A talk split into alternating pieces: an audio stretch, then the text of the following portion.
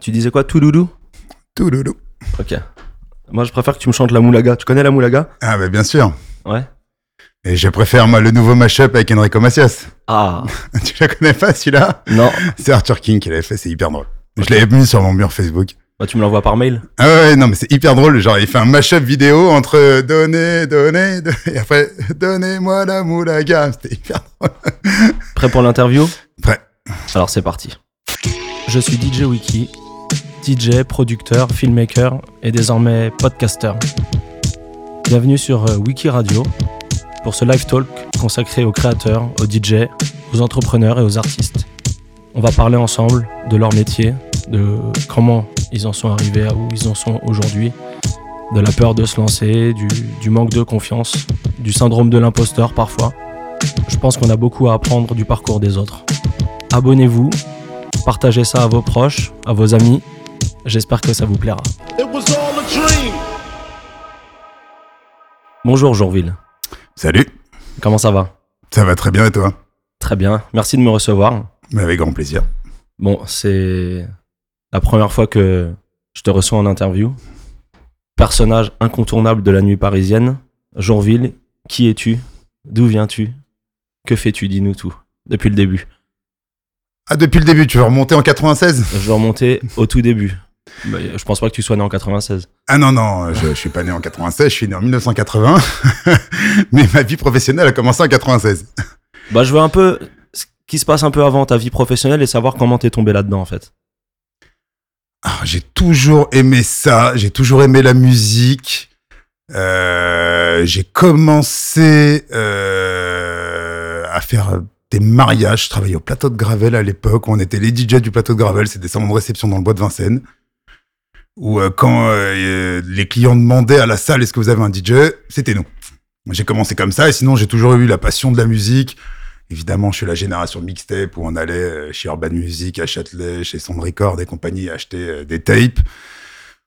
J'ai très vite aimé la disco et euh, je me suis très vite. J'ai, en fait, j'ai toujours aimé tout, tout genre de musique. J'ai une culture black music de base et avec tous ses dérivés. C'est-à-dire que même encore aujourd'hui, quand je vais mixer de la house, tu sens que derrière il y a des gros signes de basse, il y a de la funk, il y a de la musique, euh, ça, il y a de la black music. T'aimes la musique qui fait danser Plus? Parce que. Hmm, pas vraiment. Ok. Pas vraiment. Hmm, non, pas vraiment. C'est-à-dire que moi, j'adore faire DJ, parce que, mais j'adore faire les hôtels, j'adore faire les restaurants, j'adore diffuser de la bonne musique, euh, des bons remixes, des bons edits. Voilà. Essayer de trouver un truc un peu différent, parce que finalement, le constat actuel, c'est que tu joues en boîte de nuit, euh, que tu sois X, Pierre, Paul ou Jacques, euh, 80% de la playlist c'est la même pour tout le monde. Après, c'est genre un, un ordre différent, 20% de style euh, un peu perso. Là, tu spoil. On va. Ça, je vais te. Hein, on y arrive après. Ouais, on y arrive après. On arrive après. Là, moi, je veux savoir. euh, euh, donc, euh, ouais, passionné de musique. Si on avait besoin de DJ, euh, c'est toi qu'on appelait à l'époque. Ouais. Mais comment t'es devenu euh, bah, justement ce personnage incontournable des nuits parisiennes? Oh, ça s'est fait en plein en pleine étape, c'est-à-dire que en plein d'étapes, c'est à ce moment-là 96 jusqu'à 98, je faisais mes mariages et mes fêtes euh, des fins d'année, Lyon d'Or, euh, Lions Club, euh, toutes les fêtes qu'il y avait au plateau. Euh, ensuite, mais c'était pas super régulier. Tu imagines bien, c'est en mois de juin on travaillait énormément, mois de décembre on travaillait énormément, mais après mai euh, c'était plus calme. Et j'avais un stage en entreprise à faire. J'étais à ce moment-là en bac pro, j'avais 18 ans donc 98. J'appelle euh, donc le Gibus, c'est la même famille que le plateau de Gravel. Ok. J'appelle les mecs, hein c'est- C'est une affaire de famille alors. Ouais, j'appelle les mecs du plateau de Gravel, euh, les pardon les mecs du Gibus, le petit frère que je connaissais très bien, qui est à peu près de ma génération, et je lui dis euh, j'ai un Alors, stage attends. à faire Je, vais- je te coupe. Je vais préciser. Le Gibus, c'est un club qui était situé à, à à République, République, où toi, t'as officié pendant. où j'ai tenu la direction artistique pendant euh, plus de 10 ans. Voilà. T'en as fait euh, le club numéro 1 hip-hop en France, voire même en Europe, Entre autres. entre autres. Mais ça, je t'expliquerai après comment ça se passait au Gibus, parce que chaque jour était complètement différent, et c'est pour ça qu'en fin de compte, j'ai tenu aussi longtemps, parce que je me suis amusé tous les soirs. Ok. Mais c'est pour ça, je pense que nous, beaucoup, enfin, je parle de moi à titre personnel, que beaucoup de DJ te connaissent et que tu as pu marquer euh, les gens. Nous, c'est vraiment ce côté. Sur euh, le côté hip-hop. c'est sur Mais le en côté même hip-hop. temps, j'ai complètement marqué des, des gens sur les Rock'n'Roll Friday que je faisais avec Philippe Manœuvre, où on a sorti des groupes comme Bébé Brune, Plasticine, Seconde Sexe, Les Nastes. Voilà, toute une nouvelle génération de rock français, Philippe euh, Manœuvre, le célèbre journaliste. euh, de rock et folk. ok. Enfin, anciennement rédacteur en chef de rock et folk. Moi, Avec les lunettes, hein, c'est ça? Ouais, toujours les Ray-Ban, euh, lunettes de soleil. Ouais, voilà, c'est ça. Et euh, donc, t'appelles le petit frère? Et donc j'appelle le petit frère, je lui dis écoute, euh, je pars faire une saison à Marbella. J'ai un stage en entreprise d'affaires qui dure pas longtemps, qui dure un petit mois. Genre j'ai besoin de tout préparer mon mon, euh, voyage. Tu me signes la convention, je viens le jour où la prof est là. Euh, je fais un rapport de stage béton armé et on est bien. Genre j'y vais pas quoi. Et il me dit ok pas de problème et au bout de dix jours où finalement je suis, je suis en vacances, il me dit euh, j'ai un problème avec la secrétaire, euh, j'ai besoin de toi, rends-moi service, tu vas venir, euh, tu vas venir pendant un mois, je, je te rémunérerai ton stage et compagnie. Bon, j'ai dit ok. Et donc je suis c'était- rentré comme ça. C'est un stage de quoi? J'étais en bac pro comptabilité. D'accord. Donc, tu te destinais à devenir comptable, Absolument pas. expert comptable. Je me, je me, je me destinais à, à me planquer, à faire plaisir à ma mère, à amener un bac à la maison. Ok. Tu vois? Mais euh, toi, de base, tu, tu voulais percer là-dedans ou c'est arrivé par hasard? Tu savais que t'allais. Tu parles quoi de la musique? Ouais, de la musique. Ah non, c'est tout, euh, tout, tout est du hasard. Tout est du hasard. Ah ouais. C'est-à-dire vraiment, voilà, ça part de là, ça part. où Je lui demande de faire un stage, de ce, où je viens pas. De ce stage, il me demande de venir, je viens. Donc je passe un mois dans les bureaux du Gibus. À ce moment-là, c'est euh, vraiment house. Et euh, ils reçoivent en permanence des Daft Punk, des Cassius, euh, des, des Funky Data. On était en plein dans la French Touch, avec en résident Paul Johnson à l'époque, qui venait tous les vendredis de, chez, de Chicago. Et je te dis, les guests étaient ou des Français de, de la French Touch, ou des euh, guests de Chicago, de, de- de- d'Eric Carter, des euh, Et toi, tu Carey te- Chandler. Tu te rends compte à l'époque que tu vis un moment. Ah, moi, j'ai tout, j'ai toujours aimé la house. En fait, j'ai toujours aimé la musique tout court. Donc, c'est-à-dire que mm, la house m'intéressait déjà. Non, mais ma question, c'est quand on vit ça, quand on vit euh, des Paul Johnson qui, qui sont là tous les vendredis, des Daft Punk, des Cassius qui. Après, j'ai des, même pareil sur Paul Johnson, j'ai une anecdote Gibus.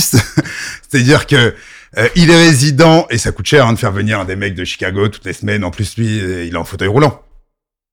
Ça coûte cher. Un jour, il plante un avion. Mon boss au Gibus, genre, se vénère avec lui et dit vas-y, laisse béton, on arrête la résidence. Et la semaine d'après, Get Get Down qui sort. Incroyable. Incroyable. Il a pas laissé là, tomber c'était là. fini. hein. Bah Ouais. si, si, c'était trop tard. Ah, c'était trop Ah, tard. C'était trop, c'était mort. Il pouvait pas revenir. il était déjà légende de la, de la funky house euh, de Chicago. Hein, aurait- c'est-à-dire, ça marchait déjà Ouais, à mais il aurait. Hein. il aurait pu revenir sur sa décision. Ah non, non, oui, mais non, là, c'était après, c'était Paul euh, qui avait tourné. Ah. Après, quand c'est des cachets de résidents comme ça, c'est des cachets qui sont ultra négociés à l'année, euh, tu vois. Ok. Donc après, oui, il savait qu'en sortant le Get Get Down, bah, Ouais, l'explosion, elle était- C'était, c'était là. hein. Et quand les Daft Punk mixaient, ils étaient déjà avec leur casque? Ou ils venaient Non, non, pas du tout. Et puis encore, à l'époque, c'était même pas Daft Punk, c'était euh, soirée cri d'amour ou soirée roulée. Ok, Donc le label de Guiman ou le label de Thomas. ok. Ah ouais, donc c'était vraiment les. Ah ouais, ouais, non mais euh, en plus euh, sur ces labels-là, il y a des morceaux absolument ouf. Alors après, on est vraiment à l'époque de la French Touch où ça tourne à 130, c'est bien vénère, c'est rock'n'roll, euh, bien saturé. Et tiens, je te pose une question. Toi, tu, tu sentais ces mecs-là que ça pouvait exploser comme ça?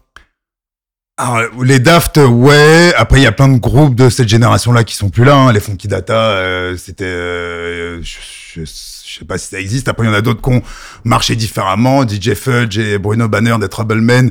Alors Fudge, maintenant, il fait ça, il, il est dans, dans sa bulle euh, euh, ou afro ou euh, deep garage. Il est fait partie du top 10 mondial à côté de Louis Vega et compagnie. Enfin, tu vois, mais après, c'est vrai que eux, c'est des, c'est, ils ont pas des hits de radio. Mais Donc ça reste de l'underground. Et- Mais à quoi t'as senti ça, toi, justement? Tu sais, à ce moment-là, je, je, je, je travaillais dans les bureaux.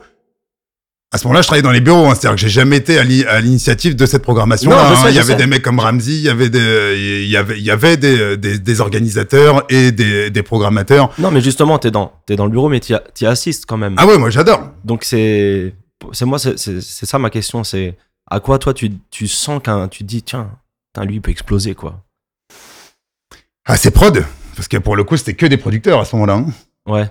C'était pas, euh, c'était que des mecs qui sortaient des disques euh, sur les différents labels, ou français ou américains. Donc c'était à la prod. Hein. Et comment tu en viens de passer des bureaux à Alors, je pars faire ma saison à Marbella. Je reviens C'était une saison de quoi? Avec euh, une bande de potes. J'ai deux copains qui avaient ouvert un bar là-bas. Euh, et on est parti à 8-10 potes euh, travailler pendant la saison. Ok, cool. Ah, bah, On va pas te demander euh, Ah, les ouais, détails, mais C'était génial. ça devait être pas mal. Ah, C'était génial. On a mangé beaucoup de Burger King, mais c'était génial. ok. Et, euh, et je reviens simplement pour dire bonjour au bureau, Ok. dire bonjour aux copains, aux patrons, aux équipes, tu vois. Et euh, le boss me propose de faire des extras le week-end au bar. Ok. Donc, j'ai- tu commences au bar. hein. bah, ouais, barman. Ok. Et très vite, euh, barman du, du VIP. Ensuite, responsable du VIP, genre j'étais plus à la caisse, compagnie, parce que j'étais quelqu'un de confiance pour lui. Et ensuite, je le fais peut-être pendant deux ans. C'est bien, j'étais encore, je faisais mes études, mes conneries à côté, donc c'était bien, ça faisait mon argent de poche. Et au bout de deux ans, le DA qui était en place s'en va. Et il s'en va un peu sale, c'est genre, ils apprennent qu'il s'est barré dans, euh, dans, dans un magazine. Genre un mec fait une interview, tu sais, il y avait à ce moment-là dans le, dans le marais, il y a des petits magazines qui sortaient toutes les semaines. Et euh, ils, euh, genre ils ont le magazine et le mec il dit bah ça y est, euh, je suis parti du Gibus. Et il comprenait pas pourquoi ça faisait trois jours qu'il était pas venu au bureau. Et euh, donc du coup, euh, mon boss est vénère et il me dit oh, je veux plus de DA. Y est, c'est fini. Je vais me démerder tout seul. Je vais prendre des organisateurs. Je vais faire la DA. Et moi je lui dis écoute, à un moment donné, si tu prends plus de DA, moi j'ai fait le tour. J'ai dit ça y est, je connais tous les DJ, je connais tous les trucs. euh, je vais prendre la DA Au culot. Au culot. Il me dit euh, non, non, non, je reste encore un peu dans les bureaux, mais doucement, vu que c'est moi qui fais tout, je fais les flyers, je fais les trucs, après je commence à marquer en loose des euh, directeur artistique, euh, euh, je, je un jour Ville ou Big Jour Ville, je sais plus s'il y avait déjà Big. Ouais, je commence à, me- en fait, je, je m'impose. Ok. Je m'impose et... Donc, euh, là, il y a quand même un petit glissement. Là, tu as envie de faire quelque chose dans la nuit. bah, après, ça se fait naturellement. C'est-à-dire que moi, je suis là, je suis en train de bosser dans un endroit qui me plaît, dans un esprit qui me plaît. Et euh, naturellement, c'est vu que c'était moi qui étais au bureau. À ce moment-là, je suis rentré au bureau. Hein, tu bosses au bureau. Ensuite, en, en plus des week-ends. Déjà, j'y passé 7 jours sur 7. euh, à ce moment-là, c'est moi qui fais direct, qui fait indirectement la DA. Ok. Donc en fait, je me suis mis DA sur les flyers et euh, le jour où vraiment ça tenait la route, j'ai dit bon, maintenant, euh, ok, le DA c'est moi. Il m'a dit ok, parce que vous voyez que ça tournait, ça y est, c'était parti. Et je te dis pour en venir juste que ce, que je te disais au Gibus, pourquoi je suis resté, je suis resté aussi longtemps et que c'était très sympa, c'est que c'était vraiment euh, tous les soirs une niche musicale complètement différente. C'est-à-dire qu'on faisait absolument tout dans cet endroit. On faisait le mardi euh, art techno, le mercredi reggae, le jeudi euh, trance, le vendredi disco, le samedi hip-hop, enfin tu vois, ou house, et au fur et à mesure, en fin de compte, quand il y avait une soirée qui perdait un peu de force, on l'a changé, mais on avait 15 jours à changer. Enfin tu vois, c'était pas genre une euh, pseudo boîte de nuit branchée où euh, le jour où il y a une autre boîte qui ouvre, tout le monde se casse à côté. Ok. Genre s'il y a un jour qui marche plus, on changeait un jour. Donc du coup, on travaillait ça à la limite comme une épicerie plus qu'autre chose. Et toi, t'aimais tout? Alors non, tout ce qui était art techno, hardcore, euh, pas, pas du tout. La trance, la psychédélique trance, bah, disons que j'ai bien aimé ça quand Ah je ouais, c'est des vraies quand- niches. C'est des vraies niches. Ouais, quand j'allais en Thaïlande et en Israël. Alors ça me faisait penser à ça, mais c'est vrai que bon, du coup, quand tu, euh, tu les fais à Paris, c'est pas pareil. mais bon, dans la musique, dans l'idée, euh, j'aimais pas mal. Mais c'est bon. À chaque fois, il y avait des organisateurs. Hein. Quand c'était la trance, c'était Mazen de Techno Import qui organisait. Ok. Le magasin disque à Bastille, euh, Techno Import, classique pour les DJ qui achètent des vinyles de- d'électro en tout genre, parce qu'il fait tout. C'est lui qui organisait. Avant, il y avait Fabrice Racam. Enfin, il y a toujours des organisateurs. Hein. Quand on faisait la, la art techno ou le hardcore, il y avait des sound systems. Tu vois? Après ça, moi, je connais pas assez. Et, mais comment t'arrives à booker des gens de ce milieu alors? Bon, ça se trouve, hein. tu- euh, ça se trouve. Ouais. Tu sais qu'il y a les sound systems qui fonctionnent. Tu parles de trois mecs qui sont dans le délire. Tu dis, ouais, tiens, t'as les hérétiques, t'as les... Ils te font du name dropping et tu vas les chercher. Et t'as lancé une soirée disco aussi? On a lancé une soirée disco qui s'appelait Classic Disco. À l'époque, je bossais avec les DJ du Queen, entre autres, euh, David Stepanov, Jeff Cortez, Philippe B, Rick Hoffman. Euh, et ensuite, on a ouvert cette soirée-là à... Parce que forcément, un peu avec le temps, elle s'est essoufflée. On a ouvert cette soirée-là à Le Gibus fait sa surprise party. Et là, c'était du, du pur open format, 70, 80, 90. Ok. Tu vois, donc c'était on a un peu dévié sur une base de disco, mais en rentrant les années 80 et les années 90, et le rock, et les téléphones, et les Céline Dion, et les trucs. Et là, c'est vrai que c'était plus euh, Stéphane Neuf, Alec Deloisy, Camille, Fabrice Dayan. Il y avait toute une bande de DJ, euh, on s'amusait bien. Ok. Parce qu'aujourd'hui, ça se fait beaucoup. Ouais. C'est revenu un peu dans tous les restaurants festifs parisiens de, de, C'est de la- jouer du bamboléo. et des- C'est la grande mode. C'est la grande mode, sauf que nous, on le faisait déjà à l'époque. T'étais précurseur. Non, non, c'est juste qu'aujourd'hui, les gens, ils sont revenus, euh, ils ont juste Au de- ils, ils ont juste envie de s'amémuser. Ouais. Et malheureusement, quand t'écoutes le hip-hop actuel, bah, soit t'es dedans et euh, tu t'amuses, mais moi, je m'amuse pas du tout. Attends. On va, on va y venir. On va y venir. On va y venir. Là, on est en quelle année, là, à peu près? Bah, j'ai vu ce qui est un peu compliqué avec le Gibus, c'est que tout a toujours été en parallèle. C'est-à-dire que là, déjà, on avait certainement déjà commencé le hip-hop, mais sur un seul jour par semaine. Mais on est justement on Donc je pense qu'on doit être en période euh, 2012, 13, 14, tu vois, ça a duré quelques années. Ok. Je crois, un truc comme ça. Hein. Attends, laisse-moi, je vais jeter un petit coup d'œil, mais je crois que c'est là. feuillette. Alors là, je, je vous explique. je sors la Bible. Il a la petite Bible devant lui. C'est quoi C'est les 40 ans du Les 40 ans du Gibus. les 40 ans du Gibus, qui est un magnifique livre rempli de. Qu'on avait fait avec Philippe Manœuvre. Ouais. Et après, trois journalistes, euh, Damien Almira, qui est pareil, un vieux de la vieille, mais pour le rock'n'roll. Euh, Busty, qui était une, une journaliste de manœuvre euh, sur les jeunes groupes et tout, ce qui est euh, Bébé Brune, Nast et trucs, sur Rock et Folk. Jean-William Toury, euh, Jean-William Toury, je t'ai dit, euh, et Damien Almira, qui est, euh, un, qui était un journaliste de Trax pour toute la période électro. Et c'est vrai que c'était Busty qui était censé s'occuper de la période hip-hop, mais vu qu'elle connaissait pas du tout, par exemple, il y a même marqué dedans, à la place de DJ LBR, DJ Albert. Parce que quand j'ai fait l'interview, je lui ai dit DJ LBR, elle a écrit DJ Albert. Tu parles Voilà. de DJ Albert, le, le danseur, hein? Je je parle de DJ Albert, le, le, le grand danseur. le grand danseur. Et donc, du coup, c'est Tex, Texaco, Ok. Qui a repris, qui a repassé derrière et qui a retouché toute la période hip-hop Ok. pour, euh, pour le bouquin. Et donc, je, je, je te dis ça, est-ce qu'on voit l'année? Alors, on faisait des super flyers à l'époque pour la disco. C'était euh, la Champouineuse qui les faisait. La Champouineuse, c'est vraiment le français graphiste qui a ramené euh, le flyer à un vrai élément de communication et à de l'art. C'est-à-dire, c'est lui qui faisait les flyers du Folies Pigalle, euh, du Palace avec euh, Wonder Woman, les premiers flyers avec des découpes. Genre, euh, donc c'est vraiment entre guillemets une légende du flyer en France. Et c'est lui qui nous a nos flyers disco et c'est pour ça que c'était absolument magnifique. Ok, je vais le poster, ça. Que... ça je vais prendre en photo. Je, je vais tout prendre Ah ouais, c'est super beau. Et c'est, il s'appelle la Champouineuse. Et non, il n'y a pas d'année. Mais je sais plus. Et comment tu deviens, moi, ce que je, je connais comme justement, bah, je vais le répéter encore, mais le personnage incontournable parce que tu as clairement marqué une, voire deux générations. Euh, bah, en tant que Big Jourville, à l'époque, tu étais Big Jourville. Et moi, je t'ai connu clairement pour ce côté euh, Gibus hip-hop. Parce qu'alors après, j'ai beaucoup euh, fait, de l'ego trip et je communiquais beaucoup autour de moi. Genre mes anniversaires étaient absolument ouf, où il y avait, c'était sur deux jours, trois jours. C'était sur deux jours ou trois jours. Alors je vais même te raconter l'anecdote de celui que t'as pris en photo là. Ça va être sa fête. Ça va être ta fête là. Tu le mettras dans les euh, dans les trucs. Celui-là, le samedi soir, on fait la soirée au Gibus ou euh, non le dimanche soir pardon. Donc je fais mon week-end classique de soirée. Le dimanche soir, c'est le 15 avril, c'est le jour de mon anniversaire. Ok. Donc t'es bélier. hein, bélier. je suis bélier. Ouais. Et là, je suis avec Big Ali, donc un, un- un super copain à moi, qui me dit, euh, bah viens, on sort, on va faire un tour. À ce moment-là, les soirées, si je te dis pas de bêtises, c'était Hard Level au VIP Room et c'était Cisco au Duplex. Les soirées du dimanche. Hein. Ouais, c'était Cisco Duplex, je me rappelle. Et il y avait une autre au VIP euh, de la rue de Rivoli. hein. Euh, donc on sort Ali et moi. Je crois qu'on est que tous les deux ou peut-être trois. non. En réalité, pas du tout pour mon anniversaire. hein. Mais bon, je bossais avec tout le monde. Et là, dans tous les endroits, enfin dans ces deux endroits que je fais, genre les MC sont au micro, ah Jourville, euh, son anniversaire, nanana, ils font des trucs comme ça. Et là, genre, genre bon, après le soir, on passe la soirée, c'est cool, hein, ils, ils nous ont euh, du coup rincé, t'imagines bien.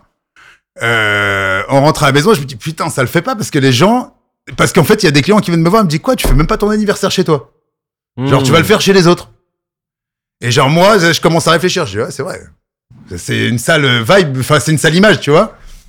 Et donc, le lundi matin, j'arrive au bureau, je viens à 7 heures, hein, je viens en folie. Je regarde le planning, je vois jeudi, il y a rien. Et je dis, OK, vas-y, dans trois jours, je fais mon anniversaire. Et c'est là que je lance le truc où j'invite euh, les 25 DJ, 12 MC, euh, Flyer. C'est c'est toi un peu qui a lancé ça sur Paris, hein, ce côté. Un euh, peu. Et puis même ce qui était marrant dans le truc, parce qu'on avait fait tout un délire de mot de passe. Mot de- parce que c'était entrée gratuite, évidemment. Et le mot de passe, euh, c'était le poisson est dans l'aquarium. Et pourquoi? Parce que cette soirée, parce que cette soirée n'est pas un poisson d'avril. ok. tu vois, genre, on était sur plein de trucs tout, tout con. Et euh, pourquoi tu t'es mis comme ça dans un délire d'ego trip? Tu kiffais?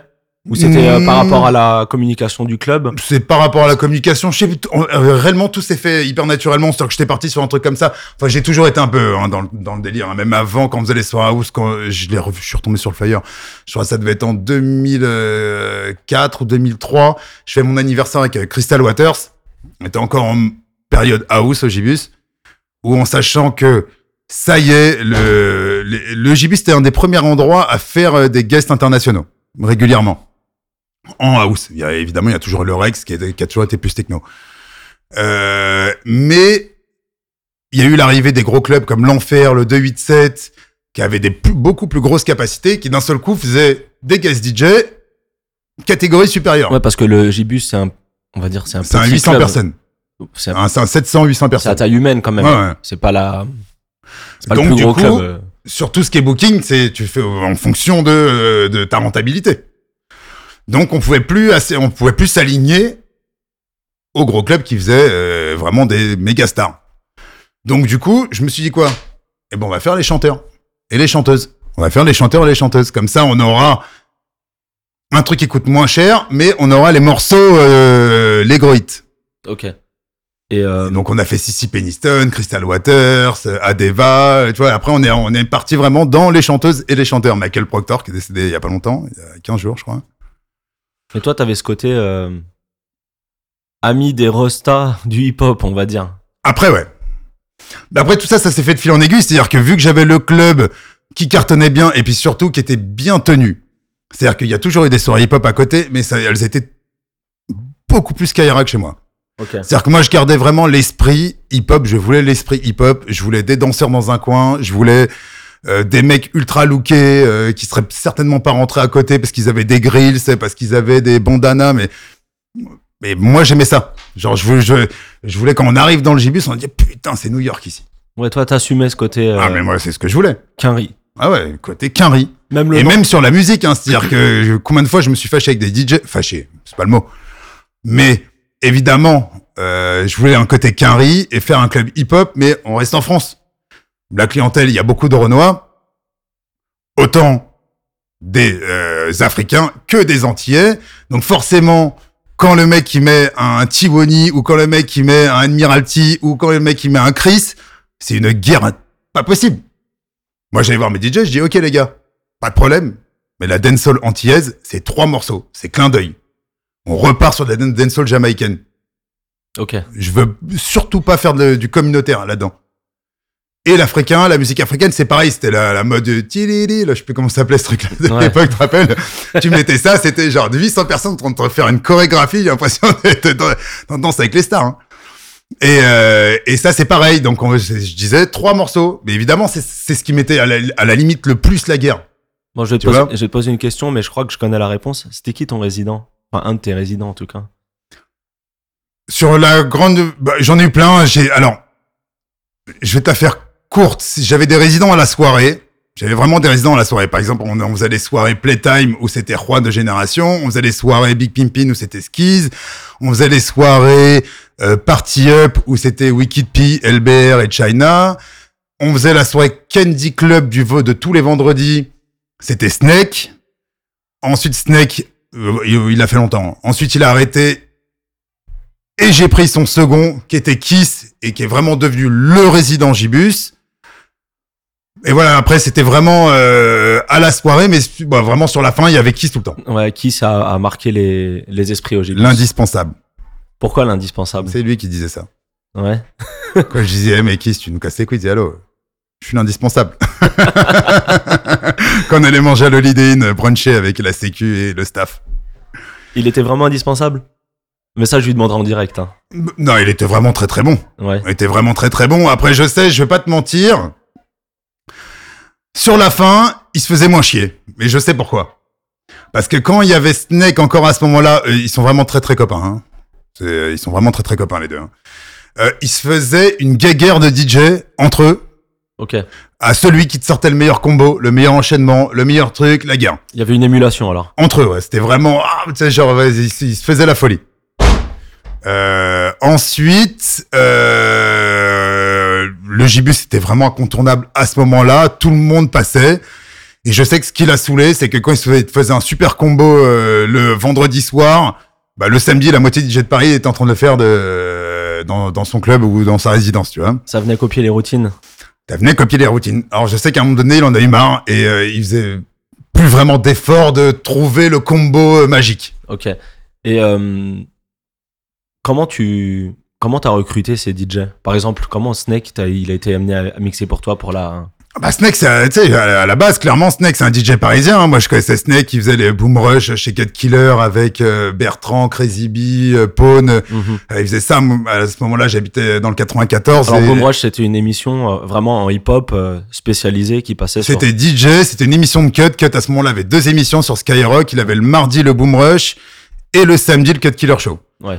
Le mardi, c'était une émission de DJ et le samedi, c'était une émission artiste avec des guests aussi de temps en temps. Mais c'était... euh, C'était vraiment plus spécialisé Boom Rush, on va dire. bon, moi, j'étais vraiment double H. Bah, après, je te parle de Snake parce qu'on connaît la carrière qu'il mène aujourd'hui. Toi, ça te fait quoi de voir ça? Ah, moi, je suis, je suis ravi pour lui. Hein. Ouais. Je suis content. Et euh, pareil, je te pose la même question que j'ai posée tout à l'heure pour les, pour les Daft Punk, par exemple. Tu sentais qu'il y avait un truc? À Snake, je sentais. ouais.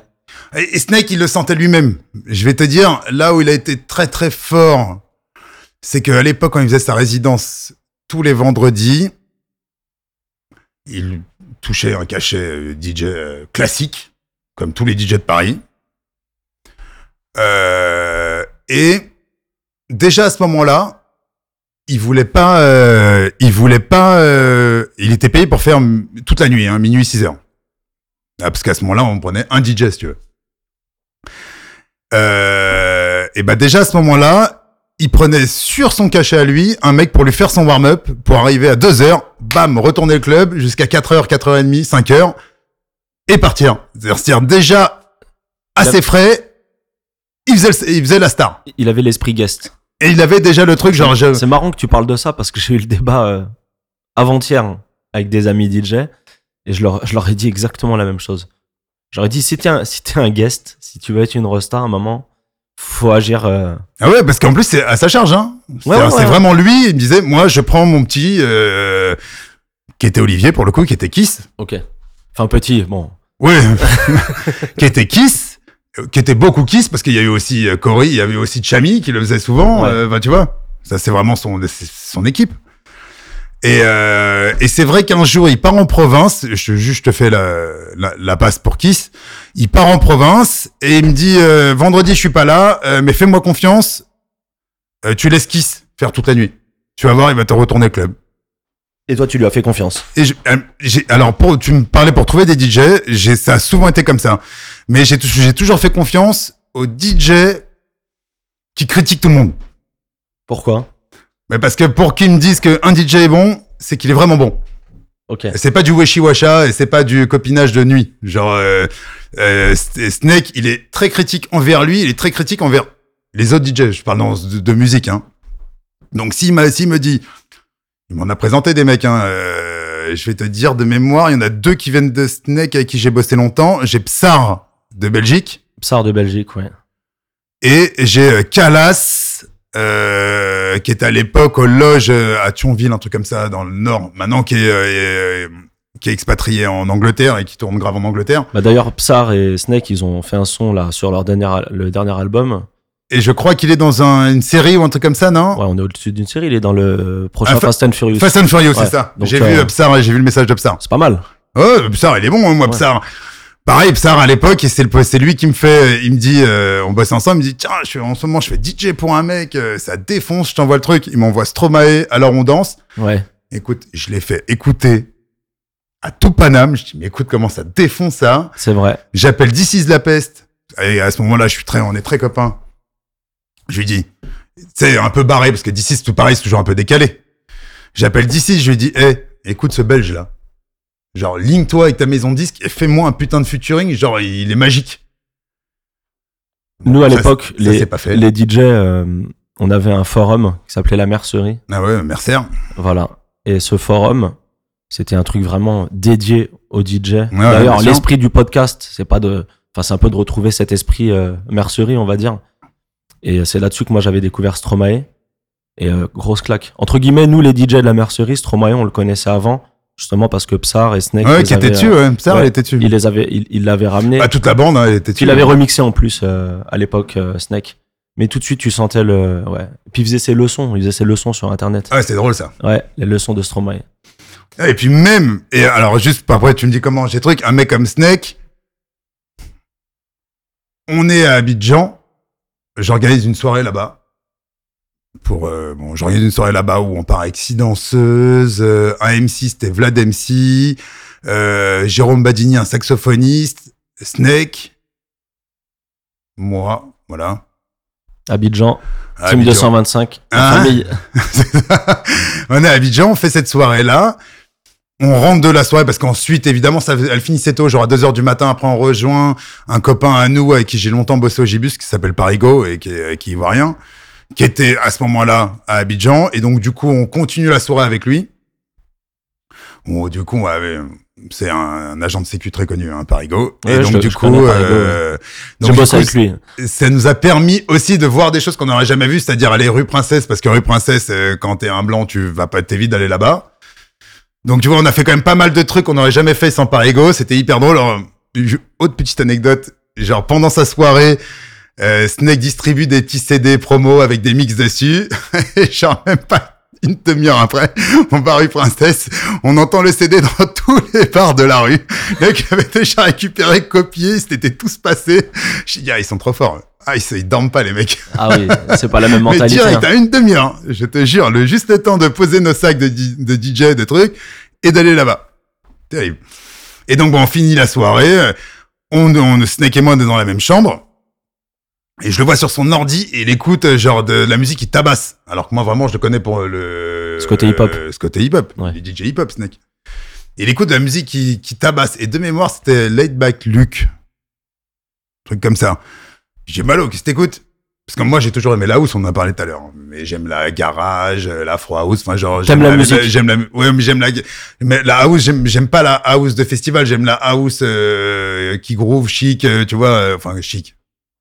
Qui groove, euh, C'est de la musique, quoi. C'est juste un compris. pied, un pied électro, mais finalement, euh, les bassistes sont là, les... Enfin, tu vois, genre ça joue.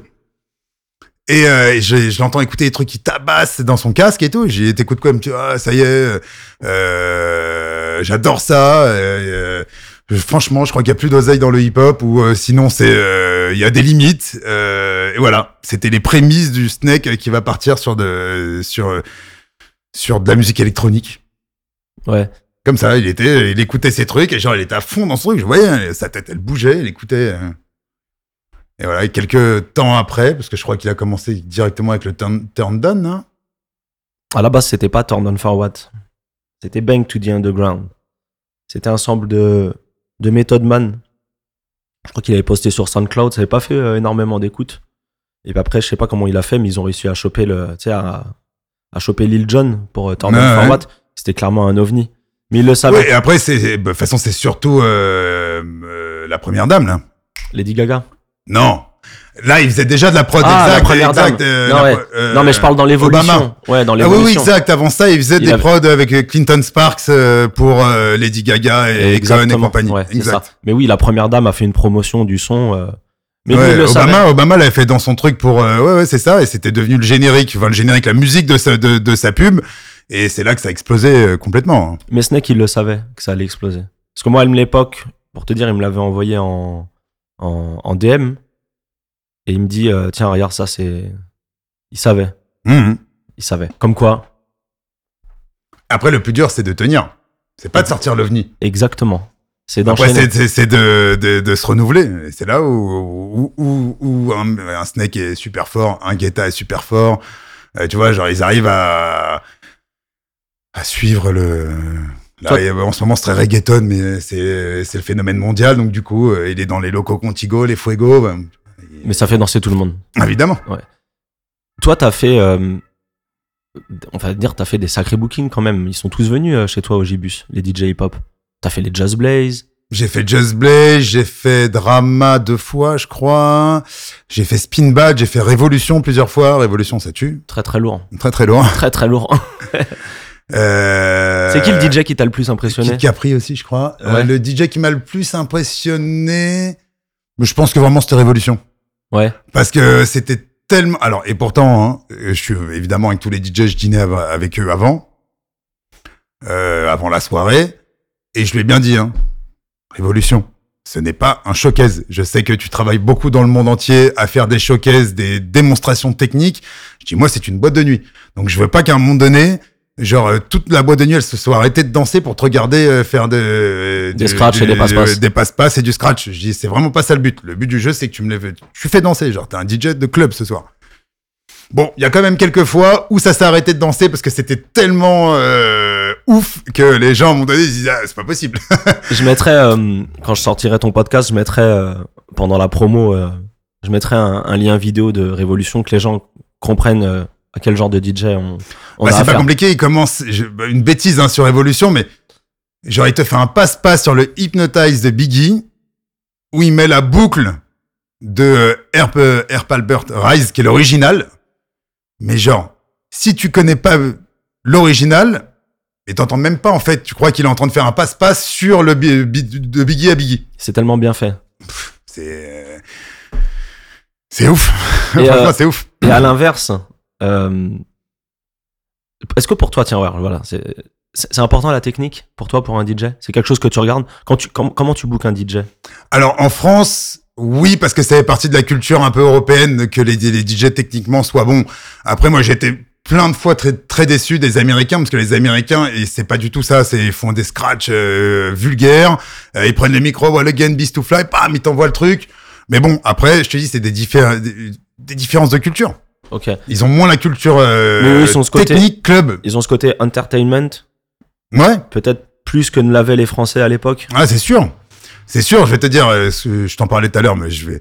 On avait booké Clinton Sparks à la soirée Sneakers and Caps. Qui est un euh, DJ américain. Qui est un DJ américain, un, un Irlandais, euh, qui était très connu pour ses mixtapes à la base, qui était ensuite le DA de euh, Shady euh, 45, l'émission- la radio de d'Eminem. Ouais, parce que je crois qu'il vient de Détroit, il me semble. Je sais plus ça. Bon, je crois, je crois, je suis pas sûr. Euh, À creuser. euh, donc c'était le DA de la, de, de la radio d'Eminem. Il vient mixer au Gibus. 107, je le trouve. Bah alors techniquement c'était pas ouf. Et ça manquait d'énergie par rapport à nous français où genre on est dans les scratchs qui montent. Tu regardes un Albert qui est toujours dans euh, de l'énergie euh, disque après disque ou des sub zéro ou des cuts. Genre que c'est vraiment genre faut que ça rentre dedans. Et euh, son set je le trouvais pas du tout énergique.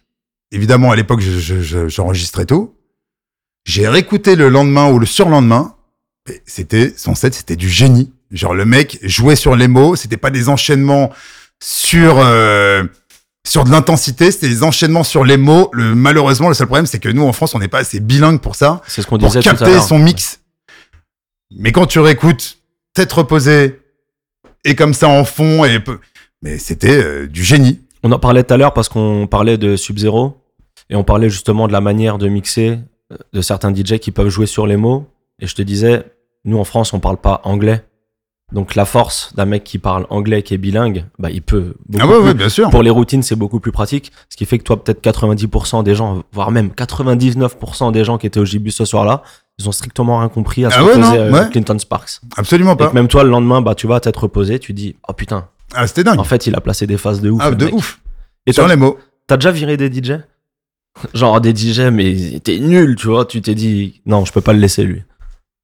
Bon, certainement. alors, franchement, Sans nom, hein, ouais, je ouais, non, non, nom, mais je, hein. non, non, je réfléchis. euh, franchement, certainement, certainement. pff, je me rappelle de, de- d'un Capone et Noriga. Alors, c'est pas un DJ pour le coup, c'est, euh, c'était en showcase. T.O.N.I. Ouais. Et ce qui s'était passé, c'est que je reçois un SMS du Palais M qui annonce CNN en, en after show, il faisait un concert à l'Élysée Montmartre. Sauf que moi, j'avais signé le vrai after show. Et là, je connais Jean-Ville qui dit allô.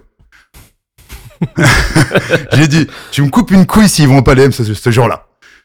Donc du coup, je les ai gardés, je les ai mis dans un carré VIP, j'ai mis les gonzesses, je leur ai donné je sais pas combien de bouteilles à boire. Euh, euh, non, les gars, ils voulaient des bouteilles de chardonnay, c'est il y avait c'est encore les morts euh, par rapport au nom des morceaux. Ouais. Ils voulaient des bouteilles de chardonnay, du raisin. euh, euh, je les ai bourré la gueule, vraiment. je les ai fait monter sur scène, mais genre hyper tard, exprès, hein. Parce qu'une fois qu'ils ont fait le showcase, si tu veux, eux, ils ont rempli leur contrat par rapport à moi. Ouais. Ils pouvaient aller au Palais M. Moi, je pouvais plus rien dire. Oui, une fois qu'ils ont. une fois qu'ils ont fait leur showcase de timer, enfin, tu vois, qu'ils ont fait le job. euh, Ouais. Après, si ça me regarde pas ce qu'ils font. Ah, même si c'est pas très correct par rapport à moi, C'est vrai. ils font ce qu'ils veulent. Mais ils ont respecté leur contrat. C'est même pas ça, genre je les ai fait monter sur scène genre à 4h au 4h du matin, les mecs tenaient plus debout, euh, euh, Cap euh, Noriega il avait plus de voix, euh, c'était euh, choqué. genre c'était Capone qui faisait les, les couplets de Noriega. euh, Ouais, bah moi là c'était assumé, donc c'est pas quelqu'un que t'as pu. euh, Ouais, c'est sûr, mais ça, ça tu peux le retrouver hein, sur les vidéos du Gibus parce que forcément c'est filmé tous ces moments-là. Et euh, ouais, vraiment, tu tu les vois, et tu Noriega tient plus debout, s'il te plaît.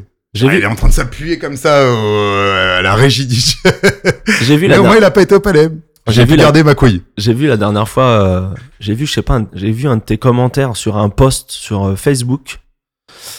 Tu parlais de, je sais pas, ça parlait d'une bagarre, d'une anecdote de, je sais pas, un- c'était un rappeur américain à l'époque au, c'est où au Balajo qui s'était pris une, s'était pris une Ah droite. ouais, ouais, ouais, c'est plus qui racontait ça. Ouais. Euh, non, c'est pas tes pas Balajo, il parlait d'Odibi et la porte jaune, je crois. hein. Ouais, ça là, c'était ça, Odibi, ouais. À la porte jaune. qui est tombé face à, à plus costaud que lui, un Euh, bon parisien. C'est ça, qui- non, mais surtout qu'à l'époque, la sécu, c'était pas la sécu d'aujourd'hui. Genre, et, euh, Odibi, pas Odibi, se faisait courser. hein.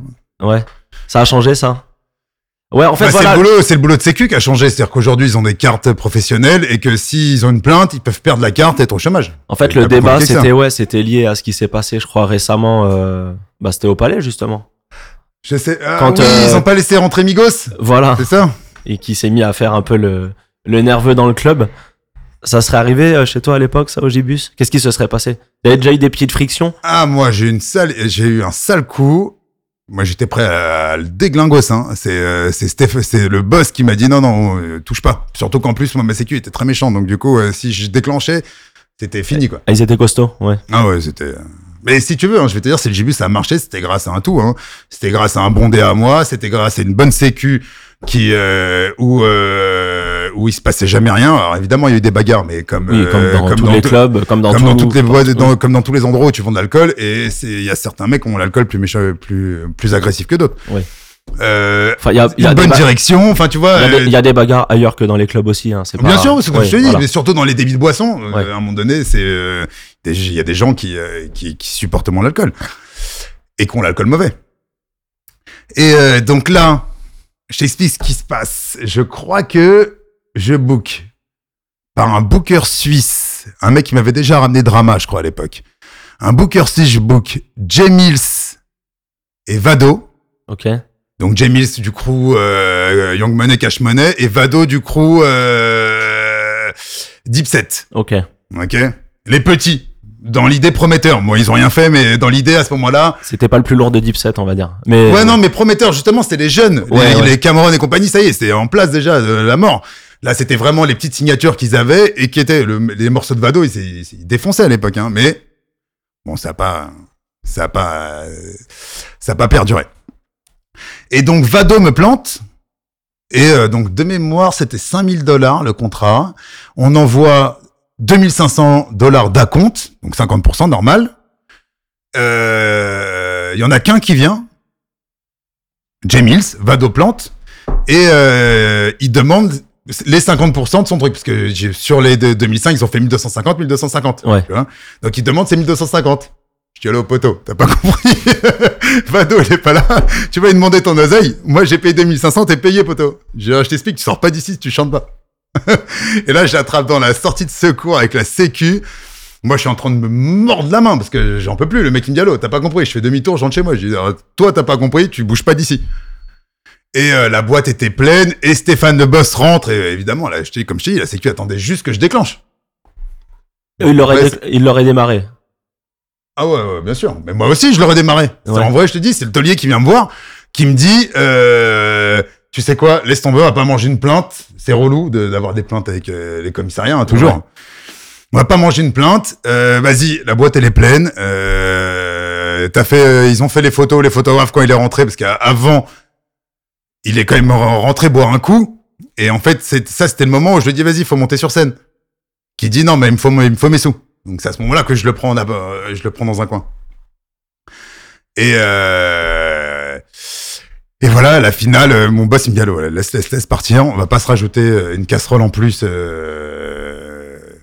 Et donc il est parti, mais lui il a fait, il a eu vraiment très très très très très très très très très chaud. Il l'a senti? Ouais, il a senti, ah ouais, à la fin il faisait plus le malin. hein. En même temps, euh, je te dis. euh, Bon, après, ça aurait été complètement idiot de, de le dégommer. Hein. Oui. Ça aurait été complètement idiot. Après, c'est sur le coup. si On est pour l'amour. euh, À un moment donné, non, mais on est bienveillant. On est bienveillant. Non, mais en plus, j'ai payé. Enfin, tu vois, genre, Ouais. j'étais pas en position de, de, de, de foutre le, le bordel. J'étais en position, genre, j'ai payé, je veux que tu honores le contrat. Non, je te demande ça parce que hum, aujourd'hui, euh, j'ai l'impression que les, les quinries, euh, pour être transparent, parfois ils peuvent nous chier dessus, ils peuvent chier sur. euh, Les jeunes, les jeunes, ils sont terribles. Les Ouais. vieux, c'est les meilleurs. Mais pourquoi, à ton avis? C'est mental, c'est démentalisé, c'est devenu vraiment du pur business, pur et dur. Ouais. et que euh, c'est tout, euh, c'est tout oseille. Moi, j'ai eu des, euh, j'ai eu des surprises absolument euh, ouf au Gibus. J'ai une copine à moi qui m'appelle, qui me dit, euh... ah merde, comment il s'appelle lui? C'est quoi, booking de dernière minute? Non, oh, non, non, un- même pas. Il est à Paris, il veut sortir. Euh... Il est à Paris, il veut sortir. Est-ce que tu lui offres une bouteille? Ah merde, comment il s'appelle? Faut, faut que je te retrouve ce blaze. hein. Il est à Paris, euh, il veut sortir. euh, On est pas. On est... Jean-Ville, on n'est pas pressé, hein, t'inquiète. Tu vas le retrouver. ils avaient fait la reprise avec Redman, avec tout le monde de euh, The Message, de euh, Grandmaster Flash. Euh, Et party, euh, euh, Kev Murray. Voilà. ok. Kev Murray.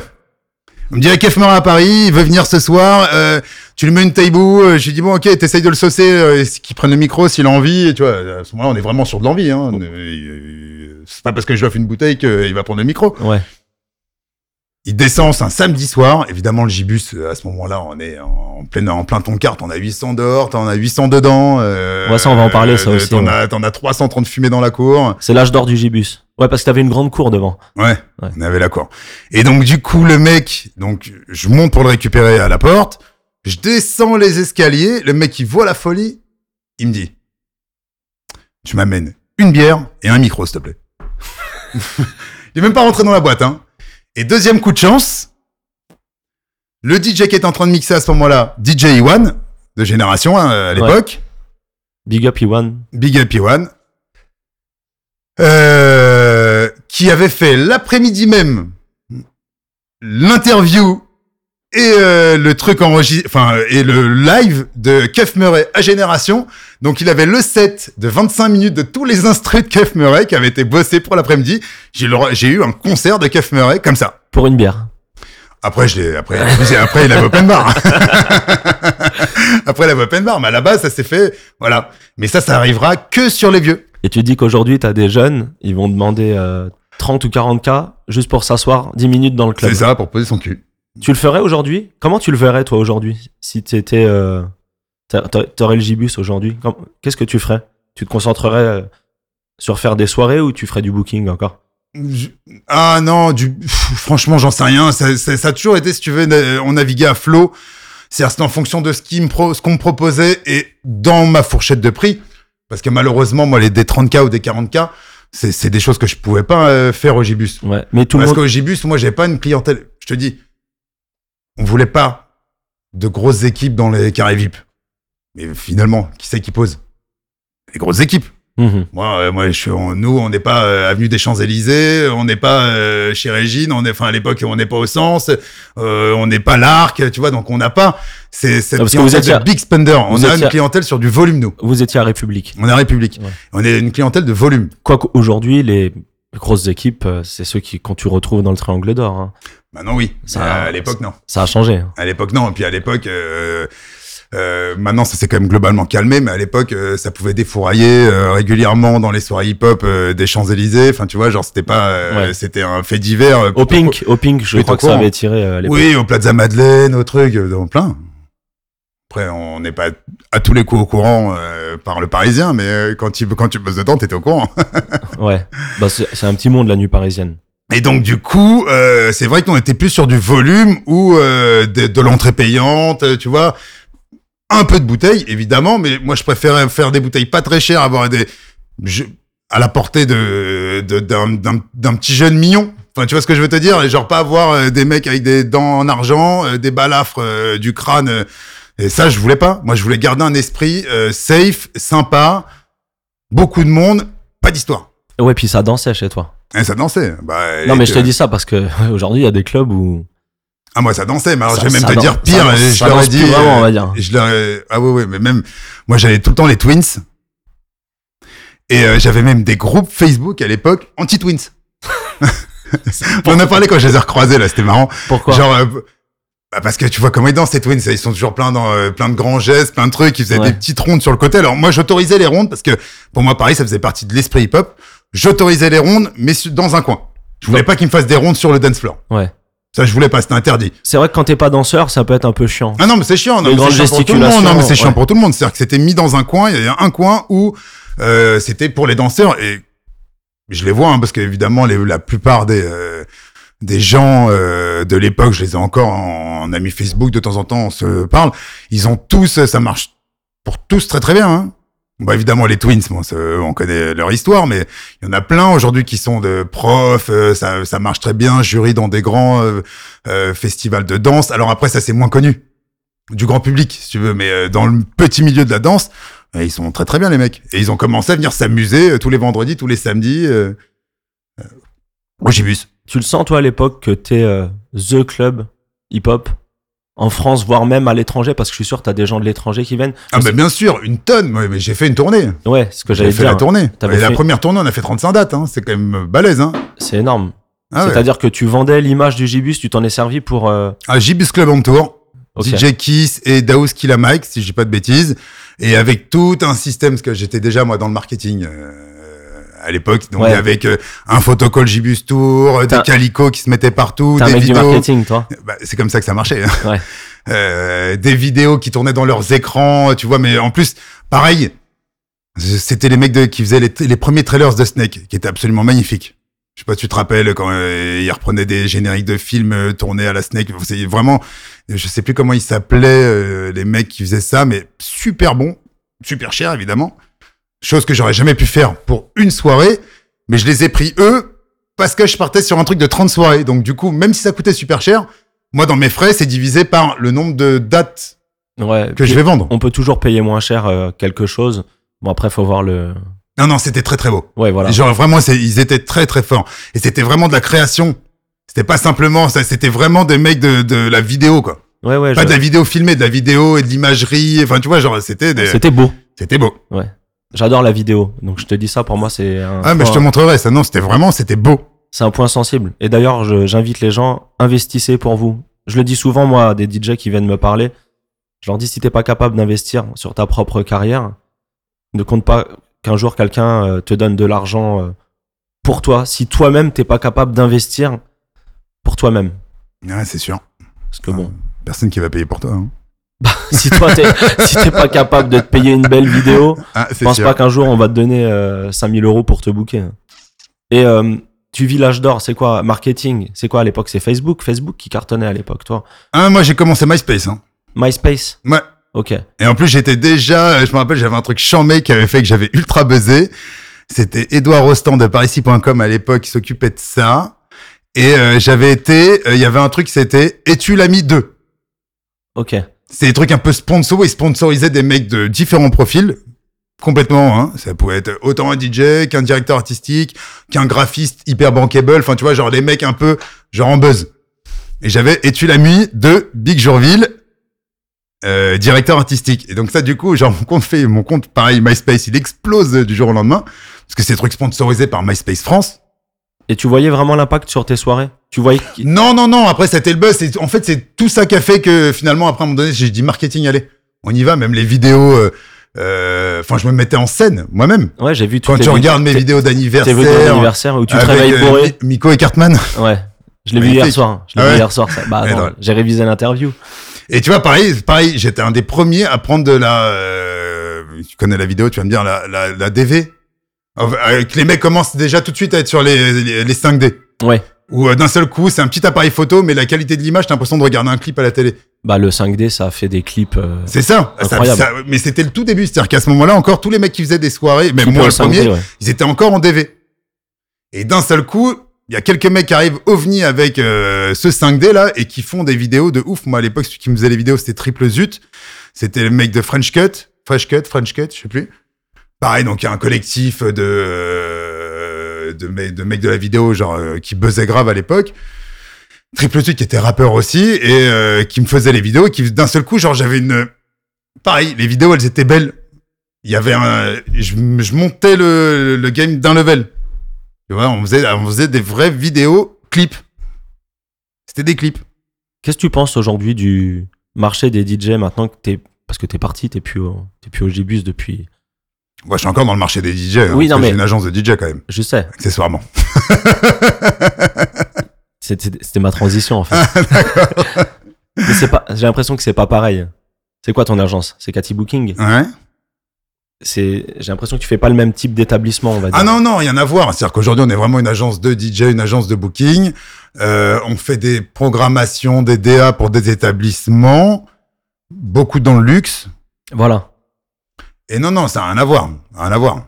Je fais pas du tout le même genre d'établissement et pas du tout le même genre de musique. Après, on- en fait, si tu veux, moi, mon boulot, c'est d'adapter euh, une programmation à, à la demande de l'établissement ou à l'esprit de l'établissement ou quelque chose qu'on va travailler ensemble. Ouais, tu fais du. Allez, je sais pas comment on peut dire. La DA consulting. euh, du sound design de- d'établissement, c'est-à-dire tu analyses le lieu et tu leur fournis euh, une, une image musicale. Ouais, qui va, qui va, qui, qui correspond à l'endroit. Et comment tu fais pour euh, faire ça? Comment tu recrutes tes DJ À quoi tu les juges?